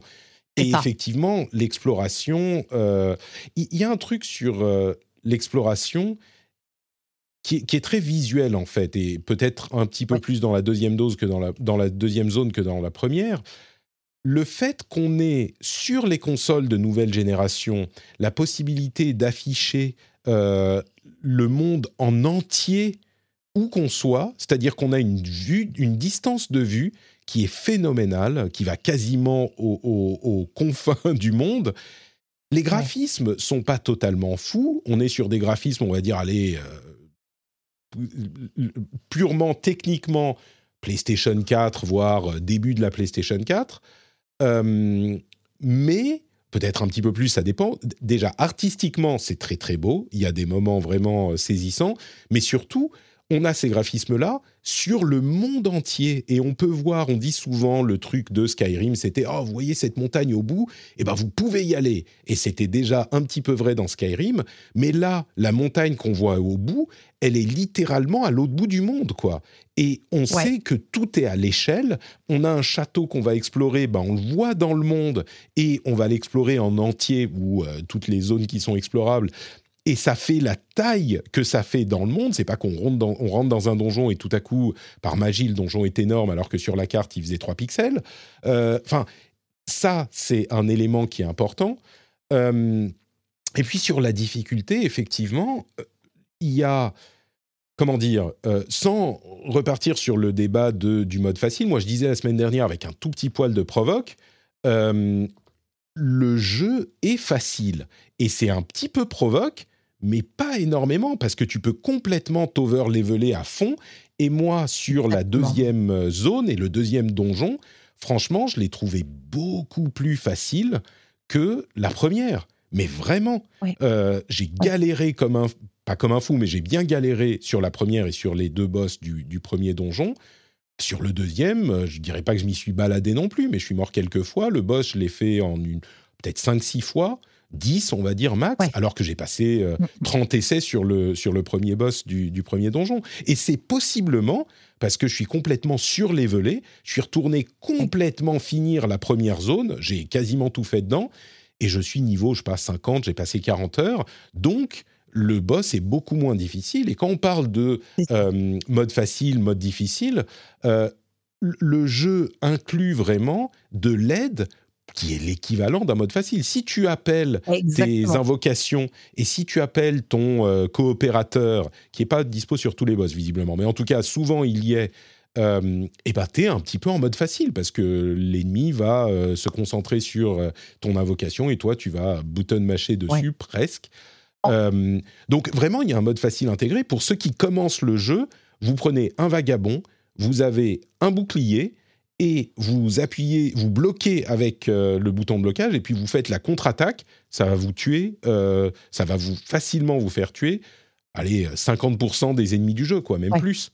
En, fait, ça dépend, euh, comme tu l'expliquais, on, choisit ou pas d'être en mode facile, entre guillemets, enfin facile entre guillemets, mais on choisit ou pas. Déjà, en fait, rien que, par les, rien que par les classes de base, donc toi, t'es vagabond, c'est ça? T'as choisi euh, Vagabond ou t'as pris autre chose Ok. Voilà. Rien que par les classes de, de, base, alors juste, bon, bah forcément, il y a certaines classes, euh, souvent euh, la magie est à distance, donc on disait que c'était beaucoup plus facile. Après, il y aura toujours un ou deux boss qui vont poser problème parce qu'ils résistent à la magie ou ce genre de truc. Mais effectivement, c'est un choix qu'on fait. C'est-à-dire que, par exemple, moi, les gens me disaient Ah, bah tiens, sur celui-là, prends l'invocation. Et j'étais là, non, je veux pas prendre l'invocation. Je fais mm. le choix de la difficulté, je veux pas l'avoir. Mais effectivement, si tu as envie d'avoir une invocation, tu peux. Si tu as envie de tryharder la première zone comme toi tu l'as fait, tu peux. Et là, quand tu vas arriver à la suite, tu seras vachement plus stuffé. Si tu as envie de booster ta, ta vigueur et ton endurance, pour pouvoir avoir de la vie, de l'endurance, pour pouvoir euh, moins prendre de coups, etc. Tu peux aussi, enfin, tu te crées ta difficulté, comme il y a des gens qui décident de faire le jeu euh, tout nu euh, avec les points. et voilà, et là, dans ce cas-là, le jeu est hardcore en fait. Donc, effectivement, ça, s'adapte. moi, j'aime bien garder la difficulté parce que j'aime le, côté un peu ah, sous bien que. Ouais, un peu. Bon, j'avoue que sur Margit, euh, j'ai un peu craqué. J'ai lâché la méduse à un moment là. Euh, l'invocation méduse. Euh, là, j'en pouvais plus. Au bout d'un moment, j'ai dit, vous savez quoi, il m'a saoulé. On lâche la méduse. ouais, je comprends. Je comprends. En fait, je crois que la question de la, la difficulté du truc, c'est un petit peu aussi le fait de se, de comprendre la grammaire du jeu qui est tellement différente de ce qu'on connaît, de, de, ce à quoi on a été habitué mieux ou moins bien. Il y a, enfin, vous le savez, moi j'aime beaucoup les, les jeux euh, très arcade, narratifs, euh, troisième personne, action. Typiquement les euh, Assassin's Creed ou les Horizon, machin, j'adore.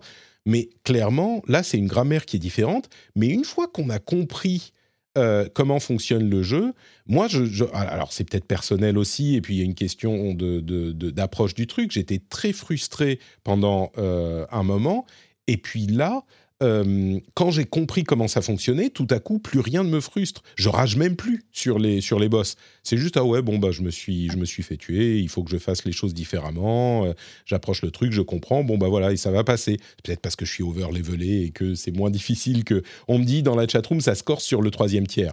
Vous savez, j'ai passé 40 heures dessus, là. Si je m'arrête demain, je pourrais être hyper satisfait de mon expérience et ça sera possiblement, euh, enfin, ça sera très clairement dans ma liste de Gotti.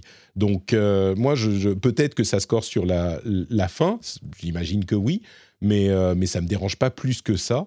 et donc, quand on a compris la grammaire du jeu, on approche les choses de manière différente, on est plus prudent, on observe, etc. Et sincèrement, moi, sur cette partie en tout cas, ça me semble pas horriblement, euh, horriblement insurmontable. Et c'est ce que disent d'ailleurs tous les membres de, la communauté des Souls jusqu'à maintenant. Ils disaient, mais le jeu, en fait, c'est pas du tout insurmontable. Au contraire, euh, il, t'apprend comment faire. Et j'irais même jusqu'à dire que le truc qui est hyper frustrant pour euh, les joueurs, c'est le fait de perdre tes runes ou tes, sauts, tes, tes âmes ou ce que c'est.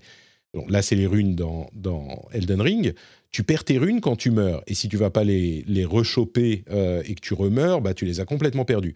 Sauf que, en réalité, quand tu comprends comment ça marche, tu perds jamais de runes ou rien de significatif. Parce que quand tu as un truc euh, où tu sens que ça va être corsé, bah, tu t'arrêtes au dernier camp et tu vas euh, soit dépenser tes runes pour monter de niveau, soit tu vas te téléporter pour acheter des trucs, soit... Bref, tu fais en sorte de ne pas avoir de runes sur toi et si, et, et, si tu meurs, bah, tu perds euh, ce que tu avais sur toi, c'est-à-dire rien. Donc ça n'a aucune importance. Même ça, tu vois, la frustration que connaissent euh, les joueurs et que moi je, connaissais, bah, quand tu comprends comment ça marche, c'est plus vraiment une frustration, c'est juste une mécanique de jeu qui fait que c'est comme ça que, que ça fonctionne. Euh, bref, je suis, je continue à être séduit par le jeu et, et je continue à y jouer. Quoi. Pareil, tout pareil. Ce jeu est une tuerie. Ouais, vraiment. Et, le, toujours l'aspect exploration, l'aspect. Euh, euh, je, crois que euh, au-delà, tu vois, justement, et, après, on va arrêter de lui faire des louanges à C'est tout l'épisode, on va encore passer le temps à faire des louanges. Moi, vraiment, ce qui me fait. Euh, moi, je, suis ce qu'on appelle le type de joueur explorer, c'est-à-dire que j'adore vraiment explorer et aller un peu dans les recoins. Et je crois qu'au-delà de la découverte des mobs, etc., ce qui me plaît le plus, c'est découvrir des nouvelles zones de la carte avec mais une ambiance tellement différente. Je ne spoilerai pas, mais je suis allée un peu trop tôt vers l'est de la carte. Ah bah oui, bien oh sûr.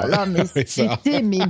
Alors je me suis fait défoncer, mais c'était magnifique. Vraiment, moi j'étais, mais euh, j'étais là les gars, bon je peux pas rester parce que je vais crever et je vais absolument faire que perdre. Mais c'était euh, super beau. Donc euh, ouais, vraiment. Ce, tu parles, On sait déjà ce qu'on va dire pour l'épisode de la fin de l'année, hein, je le sens. Hein. C'est bien possible, c'est bien possible.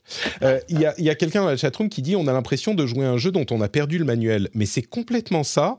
C'est vraiment un jeu à wiki. C'est-à-dire que d'une part, il faut vraiment jouer en multi, je trouve, parce qu'il y a de l'aide des autres joueurs qui vous laissent des messages. Alors parfois ils trollent un peu, mais souvent c'est hyper utile. Et surtout, le fait que ça soit tellement abscon, ça fait que on, joue avec la communauté, on s'échange ses astuces, comme on disait sur Tunic tout à l'heure.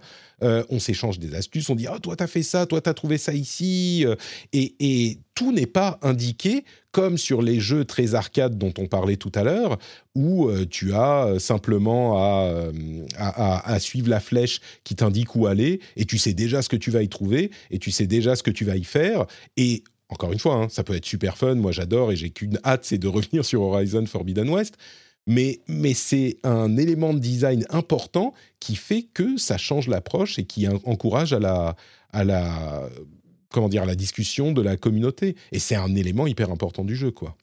Bref. Bon, donc voilà pour euh, Elden Ring. Je te propose qu'on conclue cet épisode avec euh, quelques petites news supplémentaires avec le reste de l'actu. Première news, euh, est-ce que tu aimes les jeux Ubisoft? On parlait tout à l'heure des, des trucs faciles, arcade, faciles à, à, oui, jouer. Oui, oui, oui. Euh, j'en avais déjà euh, parlé. Euh, en fait, les, jeux Ubisoft, de, manière générale, quand même, je les apprécie. On a quand même des, des, bons, je passe des bons moments. c'est pas, c'est pas, je peux pas dire que c'est des jeux qui se transforment en GOTY pour moi, mais je passe des bons moments dessus et il y a quand même, quand même des jeux, comme on parlait la dernière fois, de, certains Assassin's Creed, etc. Donc, ouais, quand même. Eh bien, écoute, normalement, il devrait avoir une énorme présentation autour de l'E3. Alors ça sera peut-être euh, plus à l'E3 finalement, mais euh, d'après Tom Anderson, qui est un journaliste, euh, il y aurait une grosse présentation avec une vingtaine de jeux présentés qui étaient prévus pour cette année, notamment un nouveau Prince of Persia, qui, qui est selon lui inspiré de Ori, de la série des Ori, donc un Prince of Persia en 2D, enfin en 2D et 3D, mais aussi une suite à Horizon, euh, pardon, pas Horizon, à, euh, Immortals Phoenix Rising, qui était euh, un jeu franchement surprenant et assez sympa. il y aurait The Crew 3, Assassin's Creed Rift, qui est une extension de Valhalla qui a été transformée, étendue en un jeu complet. Euh, peut-être pas Assassin's Creed Infinity qui est en développement, qui est un nouveau Assassin's Creed avec un nouveau style, genre euh, on peut un jeu service, on peut ajouter des, parties, des extensions et ça fait tous les tous les Assassin's Creed en un. Euh, mais aussi des jeux comme Skull and Bones qui visiblement est pas mort, c'est le jeu de pirate qui a été annoncé il y a un bon moment, c'est un petit peu la partie combat maritime de Assassin's Creed mais étendue en un jeu complet. Bien sûr, Avatar euh, Frontiers of Pandora, dont on n'a presque rien vu, mais qui a été annoncé il y a quelque temps, le remake de Splinter Cell, etc. etc. Est-ce qu'il y a un truc que toi, tu attendrais euh, énormément d'une annonce, d'une grosse annonce, d'une grosse conf euh, Ubisoft? Ou est-ce que c'est bon un truc que tu vas regarder En, nouveauté ou tu veux dire une licence qu'on attend précisément? Euh, bah, le truc que tu voudrais voir, quoi, que ce soit l'un ou l'autre. Euh, bah, Skull and Bones. ah oui, c'est vrai? Va maritime. Ouais, moi, ça fait, Ouais, en fait, euh, ça fait un moment, ça fait très longtemps qu'il a été annoncé quand même. Moi, j'étais euh, surexcitée. J'aime beaucoup les univers de pirates et c'est pas quelque chose qu'on voit énormément euh, dans le jeu vidéo. Il y avait Sea of Thieves, hein, forcément, qui avait un peu relancé la vague, mais mais c'est pas hyper présent. Et moi, j'adore ces univers-là. Et quand j'avais vu l'annonce de Skull and Bones, j'étais là, mais génial, du combat un peu serious de pirates, etc. Et bah après, silence radio. Donc très honnêtement, moi, Skull and Bones, j'ai quand même très envie. Après, euh, bah ouais, un petit Splinter Cell quand même, euh, moi ça me ferait toujours plaisir. C'est un peu un jeu de ma jeunesse. Euh, voilà, donc c'est un peu le running gag. Hein. Quand est-ce qu'on va revoir Splinter Cell Exactement, un petit Splinter Cell. voilà, je, serais plus dans, dans ces deux créneaux-là. Euh, on me dit dans la chatroom pourquoi Ori s'est inspiré des premiers Prince of Persia? C'est vrai, je reprenais ce que disait euh, l'article de, de Gamecube que je lis, euh, ce que disait Virgil. Virgil, Virgil, Virgil. mais oui, disons que quand on pense à Ori, quand on pense à ce genre de jeu, on pense beaucoup à Ori, qui est l'excellence dans ce domaine ces, dernières années. mais c'est vrai que Prince of Persia, les tout premiers, c'était ce style-là. quoi. Donc bref, on attendra de voir ce qui se passe chez Ubisoft. Euh, moi, j'aimerais bien que pour Ubisoft Forward, euh, ils annoncent des résultats concrets de leurs euh, efforts pour réduire la toxicité dans leur, dans leur bureau. Tu vois, ça, ça serait pas mal. De, des, des, problèmes dans les jeux vidéo, il y en a dans tous les domaines et notamment chez Gran Turismo. On en parlait il y a deux semaines de Gran Turismo 7. Euh, alors, au-delà de. Il y, a eu alors, deux choses. Il y a eu deux problèmes. Le premier, c'est que Gran Turismo 7 est, euh, a besoin d'être toujours en ligne pour pouvoir jouer, y compris quand on est en solo. Euh, il faut être connecté à Internet. Et il y a eu des problèmes de serveurs qui ont duré combien de temps? Un peu plus de 24 heures, 48 je crois qui faisait que le jeu était totalement injouable, y compris si on voulait jouer en solo, ce qui a frustré euh, beaucoup de gens. Et l'autre problème, c'est les microtransactions. On en parlait il y a, euh, bah, pareil, deux semaines, le fait que certains véhicules sont quand même très chers et peuvent coûter plusieurs dizaines d'euros. Euh, et bien là, ils ont réduit la quantité de crédit en jeu qu'on reçoit pour quand on joue et avec un patch récent. Et euh, ils ont en plus de ça augmenté le prix de certains véhicules. Et alors, je ne sais pas si c'était voulu ou pas, moi ça, me semble, je pense pas que ça soit le cas, mais euh, c'est arrivé après que le jeu soit sorti et après les reviews. Donc c'est un petit peu, euh, un petit peu inacceptable comme, comme comportement. Euh, et voilà, donc ces deux problèmes. Personnellement, je trouve que l'histoire du jeu en ligne, c'est pas, j'irai pas jusqu'à dire que c'est une tempête dans un verre d'eau, euh, parce que c'est pas vrai, c'est pas le cas. Mais euh, je peux comprendre que le, le, le, ça c'est un petit peu frustrant, mais généralement les serveurs fonctionnent et ça pose pas d'énormes problèmes au quotidien. Bon, on peut pas jouer dans l'avion, euh, mais emmener sa PlayStation dans l'avion, voilà. Euh, ou dans bon, c'est un petit peu ce genre de, truc. La connexion, il y en a qui sont très frustrés par cette, euh, ce mouvement de l'industrie de depuis longtemps. Moi, ça me pose moins de problèmes, on va dire. L'histoire des microtransactions, c'est un petit peu plus vicieux, d'autant plus que si j'ai bien compris, euh, il y a pour acquérir euh, certains véhicules très haut de gamme, il faut avoir en jeu une invitation pour aller l'acheter, et l'invitation, elle a une limite de temps, c'est-à-dire qu'elle est disponible pendant une semaine par exemple. Et pour grinder l'argent nécessaire pour payer le véhicule, euh, bah, ça peut prendre beaucoup de temps. Et alors, soit il faut se mettre à jouer comme un fou parce qu'on a eu l'invitation, on a eu de la chance ou on a fait ce qu'il fallait, soit bah, on peut être tenté de dépenser de l'argent pour euh, choper le véhicule. D'autant plus que euh, le jeu, rappelons-le, est un jeu payant AAA qui est déjà, déjà, enfin, on a déjà payé le jeu, quoi. Donc c'est un peu, c'est, voilà, c'est c'est très limite. Hein, très limite, ouais. très, très limite. De toute façon, c'est mal passé. Euh, on a vu que ça s'est mal passé. C'est un, un, mauvais, euh, un mauvais coup de com pour eux, en tout cas. Hein. Enfin, C'était pas un coup de com à la base, mais ça leur a fait un, très, mauvais, euh, très mauvais buzz. quoi. C'est vrai que c'est surtout le timing. quoi. Tu vois? Déjà, bon, limite, vous voulez changer ça, ok, mais le timing, le timing était vraiment, vraiment très mal choisi. Et, euh, et par moments, je me dis, mais hum, comment. Euh, je vais faire la, la, la, fille un peu bête, hein, question bête, mais comment on peut décider de faire ça on sait que ça va se voir. On, on, on, connaît la communauté quand même, tu vois, euh, du gaming. Les gens vont le remarquer. Ça va buzzer sur Twitter. Enfin, tu, tu vois, c'est quand même gros comme truc. Hmm. Et je comprends pas que, tu vois, il y a encore des moments où ils se disent, OK, on le fait, quoi.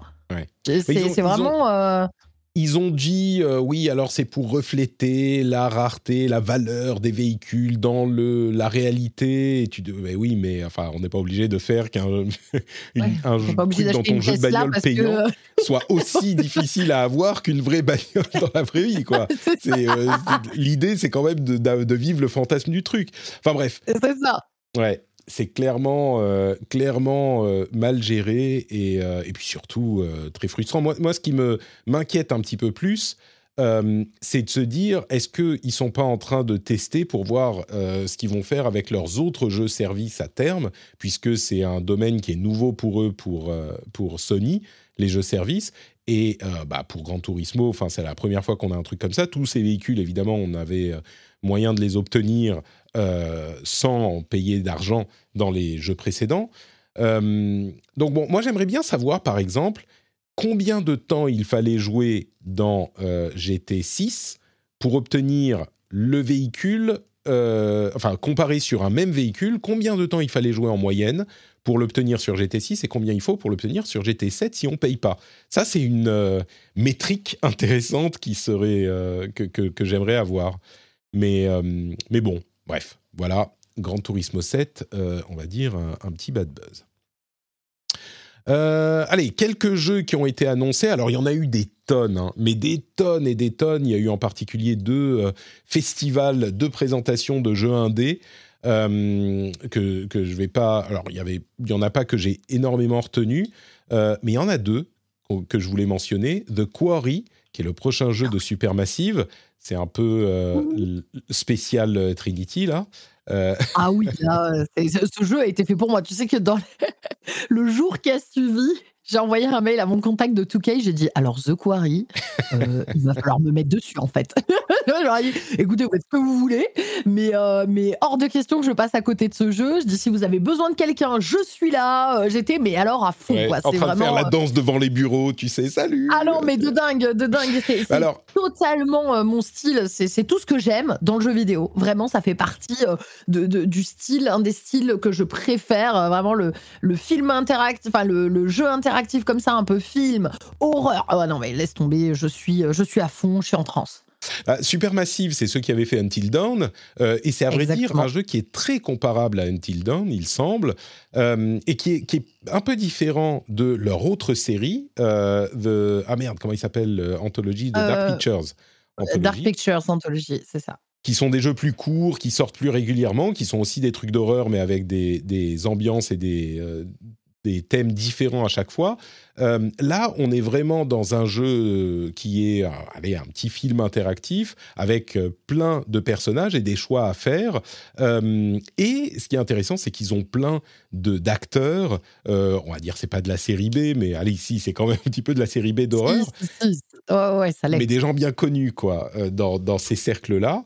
et puis ça a l'air super bien fait, super bien réalisé, motion capturé, joué. Enfin, c'est ça a l'air d'être un vrai, plaisir, quoi. Ah oui, oui, euh, moi je Until Dawn fait partie euh, euh, à la base, moi ça fait partie de mes top jeux all time. Mmh. si on prend dans les plutôt récents, sans, compter tout ce qui est rétro et tout, c'est vraiment un jeu que j'avais adoré. donc là, je, je, pense que ça va, j'ose espérer que ça va être aussi bon que Until Dawn. Eh bien, écoute, il arrive en été, donc on attendra. Ah non, pardon, il arrive le 10 juin. En juin le 10 juin.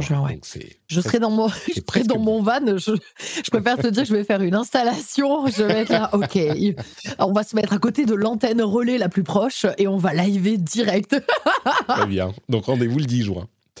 Euh, un autre jeu dont je voulais parler, c'est euh, Moonscars, qui là, on est euh, de retour. Oula, pardon, ça fait du bruit dans les oreilles.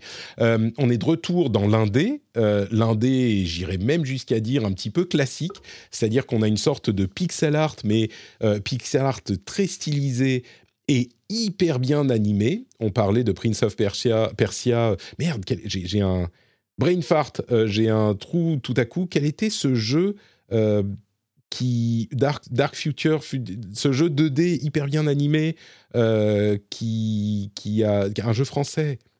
Merde, mais aide-moi, Trinity, me laisse pas ah, comme ça. Attends, je, je l'ai. Mais oui, attends, euh, je l'ai. Bon, écoutez, la oh. chatroom va nous, va nous, nous le rappeler. je l'ai, en fait, je vois très très bien du Mais oui, tu sais, bon, bref. Oui, oui. Euh, et donc là, ça s'appelle Another World, ouais, ça doit être ça oui, je pense que c'est ça. Euh, Moonscars, c'est un petit peu ça, mais euh, c'est un jeu qui a l'air d'être une sorte de euh, Metroidvania, un peu dark, super bien animé. Avec un combat qui est hyper dynamique et que j'ai très envie, très envie d'essayer. Alors ça a l'air d'être euh, le jeu qui est pas gentil avec toi. Hein, euh, c'est presque, c'est marrant parce que quand Dark Souls est arrivé, c'était l'un des seuls jeux qui était pas gentil avec toi et donc c'était un petit peu original.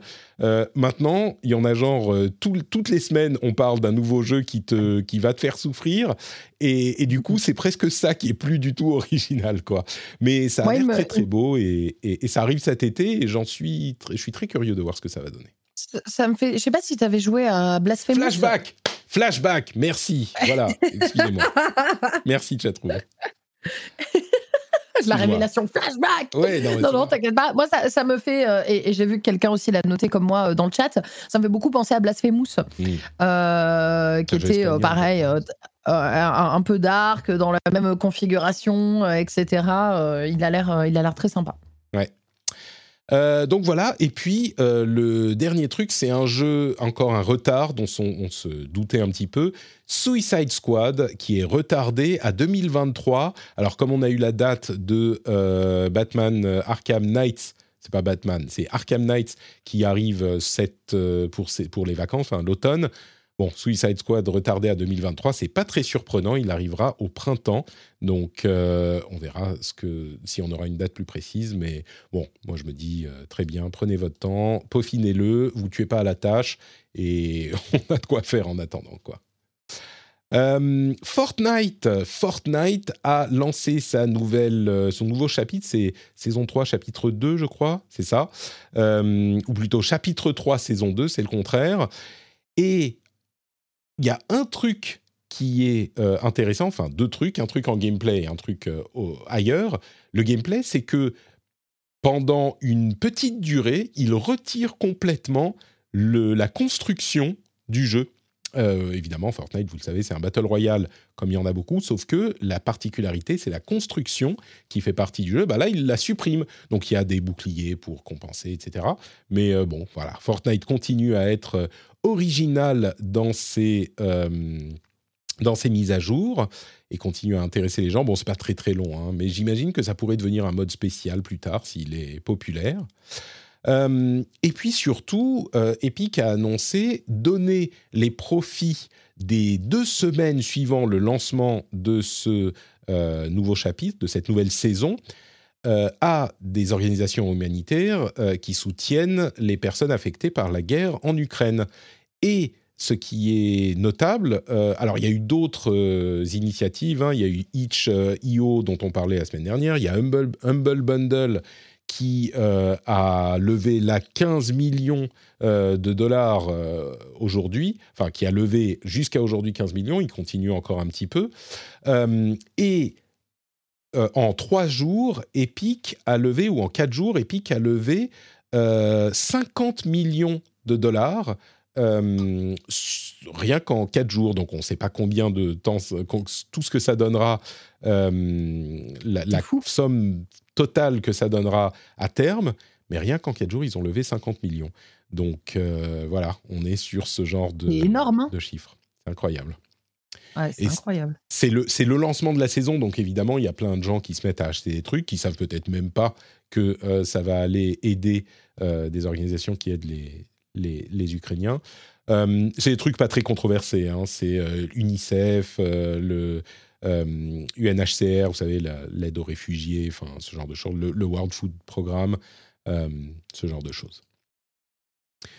Euh, les trucs un petit peu moins, un petit peu moins euh, cool toujours, euh, un rapport sur Moon Studios, le développeur de Ori and the Blind Forest, qui a été fait par GamesBeat, qui, qui étudie ou qui enquête sur la toxicité des fondateurs, des deux fondateurs, des deux dirigeants de Moon Studios. Euh, et oh, je, vais, je crois que je vais commencer à ne plus parler de chaque enquête qui euh, parle de la, toxicité, le style managérial dramatique qu'on peut trouver dans certaines entreprises du jeu vidéo, mais là où euh, je, le, je le note spécifiquement pour eux. Alors aujourd'hui, Moon Studios, ils sont un peu plus gros, mais ça reste un développeur indépendant. Et on a parfois tendance à penser que les problèmes dans l'industrie du jeu vidéo, c'est beaucoup chez les AAA. Euh, et clairement, ce qu'on voit, bon, à vrai dire depuis toujours, mais de plus en plus, de manière de plus en plus visible, c'est que même chez les plus petits, bah, ça pose des gros problèmes. Là, on a des gens qui sont pas du tout formés à ça, qui ont, qui ont commencé par, euh, par passion et qui sont pas des managers, qui sont un petit peu obnubilés par leur, euh, par leur boulot et qui sont clairement toxiques. Euh, et, c'est évidemment, évidemment dommageable. Et bon, il y a des témoignages qui sont un petit peu durs. C'est un style de, boulot qu'on ne souhaiterait à personne. Donc euh, voilà, je le mentionne comme ça, euh, c'est des changements généralisés qu'il faut dans, l'industrie et les petits studios sont pas du tout épargnés. Euh, et quoi d'autre? Oui, une enquête assez intéressante de Numérama sur le streaming. et ils sont, c'est Marius Rivière qui a fait une enquête qui est allé parler à, plusieurs streamers, des petits streamers, et sur un petit peu le, ton de ce qu'on a vu ces derniers mois qui casse euh, le fantasme des streamers qui euh, jouent devant la caméra et c'est super simple et c'est euh, la richesse tout de suite. et comment dire? Ce que j'ai aimé dans cette enquête, c'est à quel point ils expliquent que on peut souvent soi-même s'imposer des rythmes qui sont pas tenables. Et il y a beaucoup de gens qui sont jeunes et qui ne comprennent pas à quel point ça peut être dommageable et qui se lancent à fond dans ce genre d'initiative, euh, à mon avis, de manière un petit peu euh, euh, presque aveugle parce qu'ils font que ça et ça fonctionne pas. Il y a des millions de streamers. Mmh, mmh, mmh. Et, il faut faire attention à, ce qu'on fait, le faire bien et bien le réfléchir euh, et, et, pas juste suivre de manière aveugle ce que va vous dire Twitch en disant Ah, vous pouvez streamer euh, tant d'heures par semaine et vous pourrez avoir euh, tant de followers et tant de trucs. Enfin, c'est un petit peu l'encouragement qui, qui est qu'une seule partie du truc. Quoi. Bref, l'enquête est pas mal. Mais j'imagine que toi, ça te. Ça, a toujours été un petit peu mystérieux avec, euh, avec toi, Trini, parce que toi, tu streams beaucoup et pourtant, tu continues à y prendre du plaisir. Mais parfois, je me dis, mais elle va faire un burn-out, euh, Priscilla. Elle est tout le temps en live. Alors, Comment tu fais, toi? Alors moi, c'est un peu particulier parce que, euh, comme euh, certains ne le savent peut-être pas, moi, ça fait huit ans euh, que, je suis sur Twitch. Au début, je, travaillais à côté, etc. Et j'avais répondu justement à, un article comme ça déjà en 2016. Parce qu'à l'époque, justement, j'avais...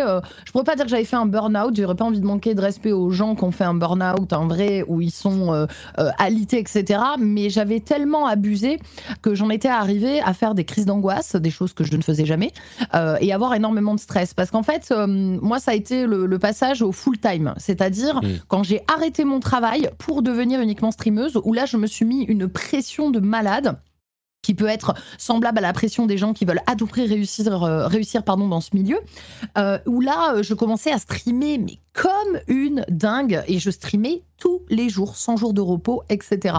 Mm. parce qu'il y a, y a un peu ce truc où on se dit tout le temps, c'est maintenant ou jamais. Et en fait, ça s'arrête jamais, cette phrase. Elle s'arrête jamais de se dire c'est maintenant, c'est maintenant, il faut continuer. Et vu qu'en fait, on est en constante progression, ou alors on n'arrive pas à progresser, on se dit qu'on n'en fait pas assez pour les plus petits streamers, et eh bien en fait, on passe notre temps à ne faire que ça.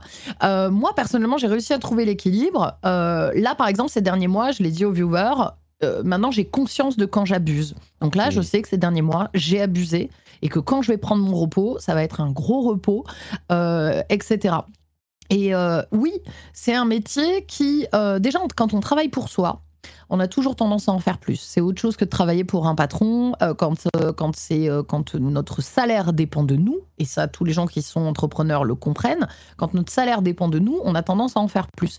Mais on est dans un métier qui demande tellement de régularité, où les gens sont demandeurs, même s'ils pensent à notre santé. Hein. Moi, ça m'est très souvent arrivé à l'époque que des viewers me disent Mais repose-toi, machin. que, qu'en fait, on, on se surdonne. C'est d'entendre parfois. On se dit Non, mais c'est bon, je peux. Et... Exactement. Exactement. Et, euh, et je suis pas étonnée, et ça a encore plus euh, pris de l'ampleur ces dernières années, parce que le métier est devenu beaucoup plus populaire, que beaucoup de gens rêvent de faire ce métier et que du coup ils se lancent corps et âme euh, avec pour objectif de gagner leur vie grâce à ça mmh. euh, et avec cet objectif premier. Et du coup, euh, il y avait eu une autre enquête qui avait été très intéressante à ce propos-là, des petits streamers qui finissaient carrément en dépression à cause de ça parce que ils passent des mois à se donner. Je ne sais pas si les gens peuvent imaginer parce que souvent il y a le côté extérieur qui dit ouais non mais voilà comme tu disais vous êtes derrière un écran etc. Mais il faut imaginer tout ce qu'il y a derrière, c'est-à-dire euh, déjà euh, le fait que tu te mets euh, tu mets toute ton âme là-dedans c'est toi qui es jugé, ton entièreté, euh, ton mm. être par les gens, tu le prends comme ça, euh, et tu t'investis parfois effectivement 10 heures par jour, euh, et certaines personnes n'ont pas de résultats. Donc dans, un, dans une société où en général, je dis bien en général, quand tu te donnes par exemple dans un taf, eh ben, tu peux avoir l'éventualité d'une promotion, etc., tout ça, mm. là parfois tu peux te donner pendant deux ans et ne pas avoir le fruit de ton labeur. Euh, donc c'est euh, extrêmement, euh, extrêmement frustrant et surtout c'est très démoralisant et, et, et, je comprends qu'il y a des gens qui le vivent très mal et qui fassent qui fassent des burn-out ou qui soient en dépression. Je pense qu'il faut trouver l'équilibre. L'équilibre, on met du temps à le trouver.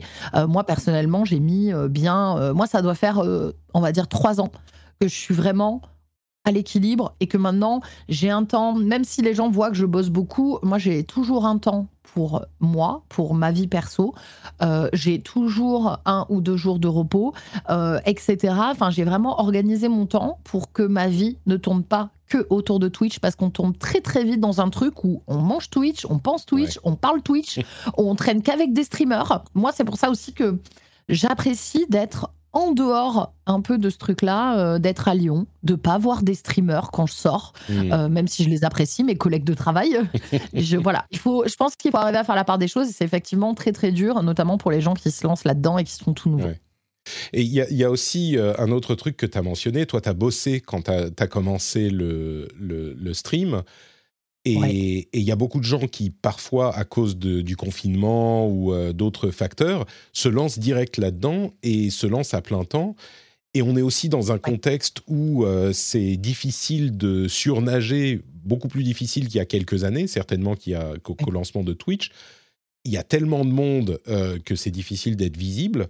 Et, et, et, moi, je me méfie toujours. À vrai dire, il y en a pas, il y en a j'ai pas l'impression d'en avoir vu, mais il y a des gens qui se disent euh, ouais, il faut, euh, faut, faut y aller à fond et si tu travailles assez, tu vas pouvoir y arriver. Tu vois, il y a un petit peu cette idée. Il faut, il suffit que je bosse assez sur Twitch ou ailleurs euh, et je vais pouvoir y arriver. Mais vraiment, c'est pas du tout le cas. quoi. Les gens qui y sont y arrivés pour beaucoup d'entre eux ont évidemment beaucoup travaillé, mais ont aussi eu de la chance, étaient là au bon moment. Moi, je suis exactement, exactement. dans ce cas. J'étais là avant tout le monde dans le podcast. Euh, j'ai eu beaucoup de chance et euh, évidemment, vous le savez, je, bosse beaucoup et j'essaye de bosser bien, mais il n'y a pas que ça. Et, donc, se mettre à bosser, à streamer 10 heures par jour, euh, même 5 jours par semaine, c'est, c'est, ça suffit pas. Ça suffit pas non, du tout. il faut que tu te...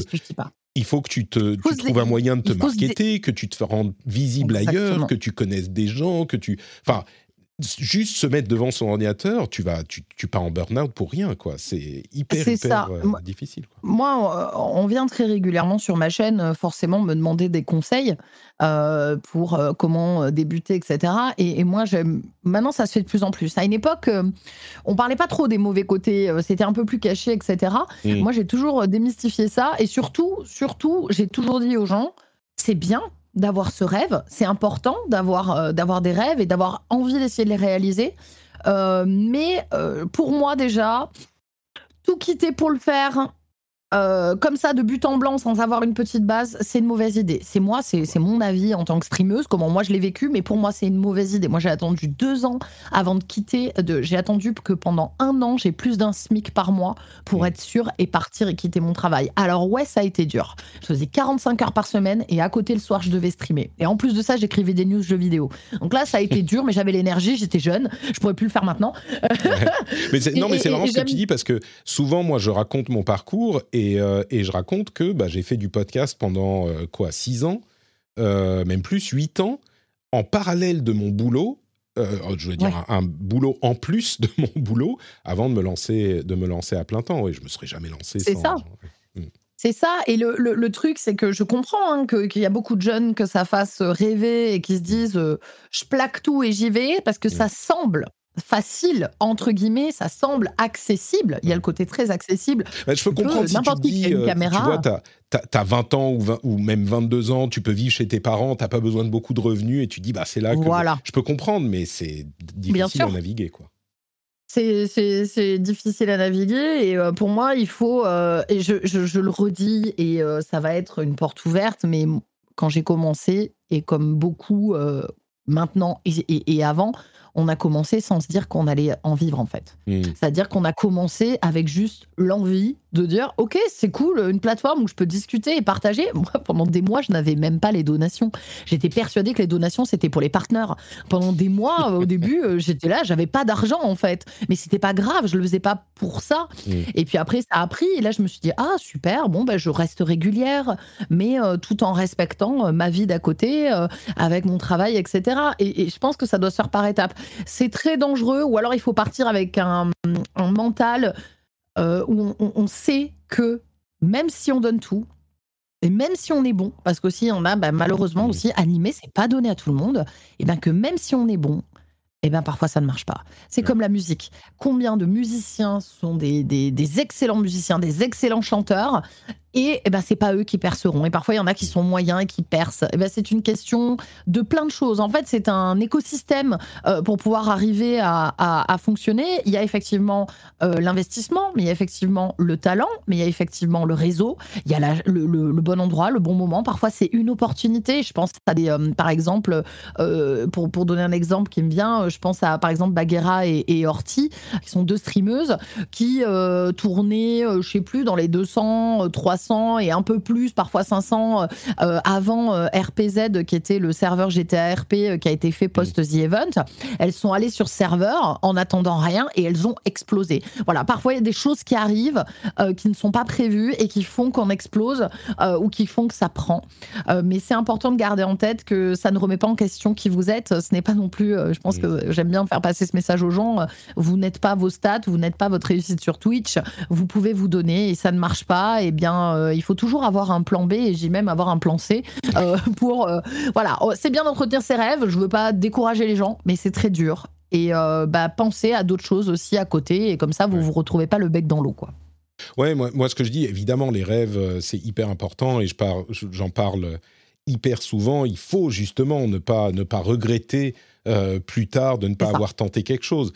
Mais il faut le faire en sachant euh, en comprenant les difficultés du truc, là où ça peut merder, et donc euh, comment le faire aussi bien que possible. Euh, avoir un, matelas de, secours, savoir que passer toutes ces journées sur Twitch, ça sert à rien si on peut pas te trouver. donc faire autre chose pour qu'on puisse te trouver aussi. Enfin, il y a, le faire bien, pas juste dire oh bah je vais me mettre sur Twitch et tout à coup ça va ça va marcher tout seul. C'est c'est c'est dangereux pour sa propre santé quoi. Bref. C'est dangereux, ouais. Et puis il y a la longévité aussi, avoir une explosion une fois, euh, comment durer dans le temps. Euh, mm. C'est aussi le challenge, hein, c'est-à-dire ah qu'il y a des gens qui explosent et qui ensuite. Euh, même, même toi, pour qui ça a marché au bout de un ou deux ans, tu as quand même fait un mini burn-out, parce que tu veux pas utiliser le terme de burn-out, au bout de quelques années. Donc même toi, pour qui ça a marché, tu t'es, tu t'es épuisé à la tâche. quoi. Donc... Oui, parce qu'après, il y a, y a la première étape, c'est que ça prenne un peu. Euh, et qu'ensuite tu commences à avoir des contacts, tout ça, et puis après, et, et après, de toute façon, c'est à l'infini. C'est ça. C'est qu'en fait, si tu ne fais pas un travail sur toi, cette problématique est à l'infini. Tu peux mm. passer toute ta vie, en, comme toi, en faisant des podcasts, tu peux passer toute ta vie en, auto-entrepreneur, en entreprise, à, te, à t'angoisser en te disant, euh, surtout quand tu es dépendant de, des gens, parce qu'on est quand même dépendant des gens qui nous, nous écoutent, nous regardent. Donc, il y a ce stress de se dire, est-ce que je suis toujours dans le coup, euh, etc. Donc, c'est vraiment un gros travail. Et je pense qu'il y a des gens qui vont, euh, pour moi, il y a des gens qui tiendront pas 10 ans, même en marchant dans ce métier-là, parce que euh, c'est trop épuisant euh, mentalement. Si tu n'es pas bien, euh, bien solide et que tu n'es pas au clair sur ce que tu es mm. et, sur le fait que ça ne remet pas en question ta personne totalement, je pense que tu peux pas durer dans le temps non plus, même si ça marche, parce que c'est trop d'angoisse en fait. C'est, tu sais, ça fait bientôt dix ans que moi je vis du podcast et que je vis du, soutien des, des patriotes. pas tout à fait 10 ans, c'était 2014, mais on y arrive. Et là, quand tu parles de ça, je te jure, ça me donne des palpitations, quoi. C'est genre, mais je suis en permanence angoissé sur. Et, pourtant, aujourd'hui, j'en vis, vis, bien, quoi. Euh, je suis. Et pourtant, tu sais que. Bah demain, là par exemple, c'est tout con, hein, mais il n'y avait pas de euh, personnes qui ont rejoint le Patreon du rendez-vous jeu euh, la semaine dernière. Bah, ça arrive, c'est pas, pas la fin du monde, ça peut arriver. Mais je me dis, ah merde, attends, alors qu'est-ce, que, qu'est-ce qui s'est passé? Qu'est-ce que j'ai mal fait? Est-ce que les gens se sont lassés? Est-ce que la conjoncture économique fait qu'ils ont moins d'argent à mettre dans des frivolités comme les podcasts Tu vois je, et, et tout le temps, tu es un petit peu comme ça, et puis tu veux faire plus, et puis tu veux mieux, tu veux faire mieux, et c'est et il faut travailler sur soi, comme tu le dis, pour faire attention à. Mais ouais. comment ça, Siri? C'est pas à toi que je parle. et, il faut vraiment travailler sur soi pour euh, pour euh, ne pas aller dans ces excès, quoi. C'est pas évident. Bon, en fait, pas. C'est ça ça, ça, prend du temps et en fait c'est euh, comment dire c'est surtout euh, bon moi j'ai réussi à me dire au bout d'un moment même si parfois Bon, déjà, j'ai arrêté, par exemple, de regarder les subs. Hein. Les, je les ai enlevés encore ah récemment. Il y avait encore des petites choses qui me stressaient. Les subs, je les regarde de temps en temps. Ils ne sont plus notés sur mon tableau de bord. Ils ne sont plus sur mon live. Angoisse en moins, mais direct. J'avais fait pareil avec les stats il y a trois ans. Je ne vois plus mes viewers en direct. Comme ça, pas de stress par rapport à ça. Mmh. Après, moi, je me suis dit aussi. C'est que je regarde euh, toujours les. Et pourtant, et c'est à tous les niveaux. Hein. Moi, j'ai une centaine, allez, entre 80 et 120 viewers par, euh, par euh, stream, ce qui n'est pas énorme, euh, mais j'ai toujours un petit coup d'œil sur le truc. Je me dis, ah bon, là, on est à temps, là, on est à temps. Et ça, ça t'affecte. Ouais, et, ben, et, ben, et, essaye une fois, essaye de faire, ça part en conseil de vie, on y va les gars. essaye sur un live pour donner une idée, mais sur, tu les enlèves sur un live, ça met une mmh. pression en moins. Et en fait, moi maintenant aussi, j'ai appris, et ça peut être bon pour toutes les personnes qui veulent se lancer, mais ça fluctue. Euh, ça fluctue. Euh, quand on est implanté, ça va fluctuer. Donc moi, j'essaye de l'accepter, de me dire, il y a des fois, j'aurai beaucoup de subs, beaucoup de viewers, et des fois, j'en aurai beaucoup moins. Parfois, moi, je passe du simple au double, parce que mon mmh. contenu est très varié. Donc, euh, en plus, moi, ça fait des variations de dingue. Et, euh, et aussi de me dire que bah, si vraiment ça doit s'arrêter, on aura le temps de le voir venir. Euh, tu mmh. vois, Patrick, ça ne va pas arriver du jour au lendemain. C'est-à-dire que quand on est implanté depuis aussi longtemps et qu'on a une communauté solide, si on doit avoir une chute, à part si c'est un gros drama, tu la verras normalement, tu la vois arriver de très loin, tu vois, et tu as le temps de te retourner, tu vois. Et bien sûr, on n'a pas envie que ça s'arrête. Quand on est passionné, c'est compliqué, tu vois. Mais, mais c'est surtout pour dire que, euh, alors, on est parti sur les petits streamers à la base et leurs problèmes, et là, on est en train de, parler de nous qui en vivons. C'est vrai, c'est vrai, vrai, Mais, euh, mais non, mais c'est moi qui suis. Mais, mais c'est juste pour dire que euh, ce genre de truc, ça ne s'arrête pas, quoi. Ça ne. Oh, et il y a. il y a Fatagos qui offre des, des subs encore et qui offre à Trinity. Merci. Merci. Et attends, mais quelle honte, j'étais même pas sub. La honte. Non, mais non, mais non, ne sois pas. Je, je suis pas sub à Trinity, moi non plus. Donc, ne, ne, te. ne, te, pas. Euh, mais, mais ouais, mais, mais c'est un truc qui part pas. Et vraiment, juste pour. Euh, euh, livrer la, la, la, le témoignage aux auditeurs de l'émission, j'en parle de temps en temps, mais pas, tout le temps. L'angoisse, elle est toujours présente, quoi. Même pour moi qui ai envie et qui ai le soutien de, vous tous ou d'une bonne partie euh, depuis des années. Enfin bon. Bref, cet article est sur Numérama. Euh, il il s'appelle On est nos propres bourreaux. Les streamers en burn-out prennent la parole. Et je l'ai trouvé euh, très intéressant. Je pense que c'est la fin de cet épisode du rendez-vous jeu. Merci d'avoir été avec nous et de nous avoir livré ton témoignage euh, sur ce sujet passionnant. Merci Trinity. Euh, alors du coup, bah, tu vas bientôt partir euh, au pôle Nord c'est ça, donc dans quelques jours? Alors voilà, c'est ça. Bah, mercredi prochain, le 30, je pars euh, pour le Svalbard, pas très très loin de chez toi finalement. Svalbard, euh, une semaine euh, en expédition et en urbex. tout ça, si tout va bien, en direct en plus. Donc ça, va être, ça va être très cool. Et ensuite, Tour de France et ensuite Tour de France dans Baluchon. Mais vous avez, vous avez une connexion, euh, genre il y a des, des antennes 4G euh, au, Svalbard Eh bien, eh bien, écoute, à ma grande surprise, oui, il faut savoir qu'il y a un opérateur et surtout. Euh, ils ont, c'est là-bas qu'ils font beaucoup, beaucoup de tests de connexion, ce qui fait qu'il y a même de la 5G dans la ville, la seule ville, grosse ville du, du Svalbard. Parce qu'en fait, si la connexion passe là-bas, elle passe quasiment partout, vu que c'est des conditions mmh. extrêmes. Donc, c'est très bien couvert. Euh, l'île est couverte en grande partie en 4G, etc. Donc, on verra sur place, hein. mais normalement, euh, on, est plutôt, on est plutôt pas mal. On a contacté l'opérateur qui nous a donné la carte et la couverture, et c'est plutôt très bien couvert. Donc, euh, on croise les doigts que vous puissiez nous voir nous faire dévorer par un ours polaire, quoi. bon, ça sera, ça sera avec Alpha en plus, Alpha Cast, qui est un ami de, de l'émission. Donc, euh, vous pourrez suivre ça sur euh, les deux chaînes, j'imagine, la semaine prochaine. Le lien vers le compte Twitter de Trini sera dans les notes de démission comme d'habitude. Et pour ma part, c'est NotePatrick sur euh, bah, tous les réseaux sociaux. NotePatrick.com pour tous les liens vers tout ce que je fais. La semaine prochaine, émission spéciale euh, sur la préservation du jeu vidéo et le rétro gaming. J'espère que vous apprécierez. C'est, euh, à mon avis, c'était un épisode fort intéressant. Et évidemment, si vous souhaitez soutenir l'émission, vous pouvez le faire sur Patreon, patreon.com slash rdvtech. Euh, non, jeu, RDV jeu, on est dans quelle émission? RDV jeu, vous pouvez soutenir sur patreon.com slash RDV jeu, le lien est dans les notes de l'émission. Quand vous rentrez chez vous, ça fait cling dans le bol et vous vous dites Ah, Patrick, je pourrais soutenir le créateur que j'apprécie. Et entre parenthèses, euh, il y a d'autres euh, créateurs qui sont sur Patreon aussi et que vous pouvez soutenir également. T'as pas un Patreon, toi, Trinity, en plus de tes subs? C'est tout, basé sur. Mmh. Non, euh, euh, pour l'instant, ouais, je, trouvais que ça se, ça se marie pas trop, vu que j'ai déjà les mmh. subs euh, et que moi, mon contenu n'est pas un contenu extérieur à Twitch. Tu vois, je, je, ouais, voilà, je sentais pas la, logique là-dedans, contrairement à un podcast où là, ça s'y prête beaucoup, quoi. Donc, allez sur Patreon soutenir notre Patrick. eh bien, merci à tous ceux qui le font déjà. vous faites partie de la formidable communauté et famille des patriotes. On se retrouve, d'ailleurs, que vous soyez patriote ou pas, sur Discord. Et moi, j'ai toujours un œil sur le Discord, même quand euh, je suis une semaine euh, sans podcast comme la semaine prochaine. Donc, euh, le lien vers le Discord est sur notepatrick.com, là encore. Notepatrick.com, c'est facile, c'est Notepatrick partout.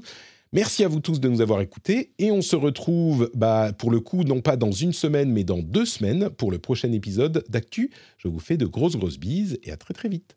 Ciao ciao. Ciao.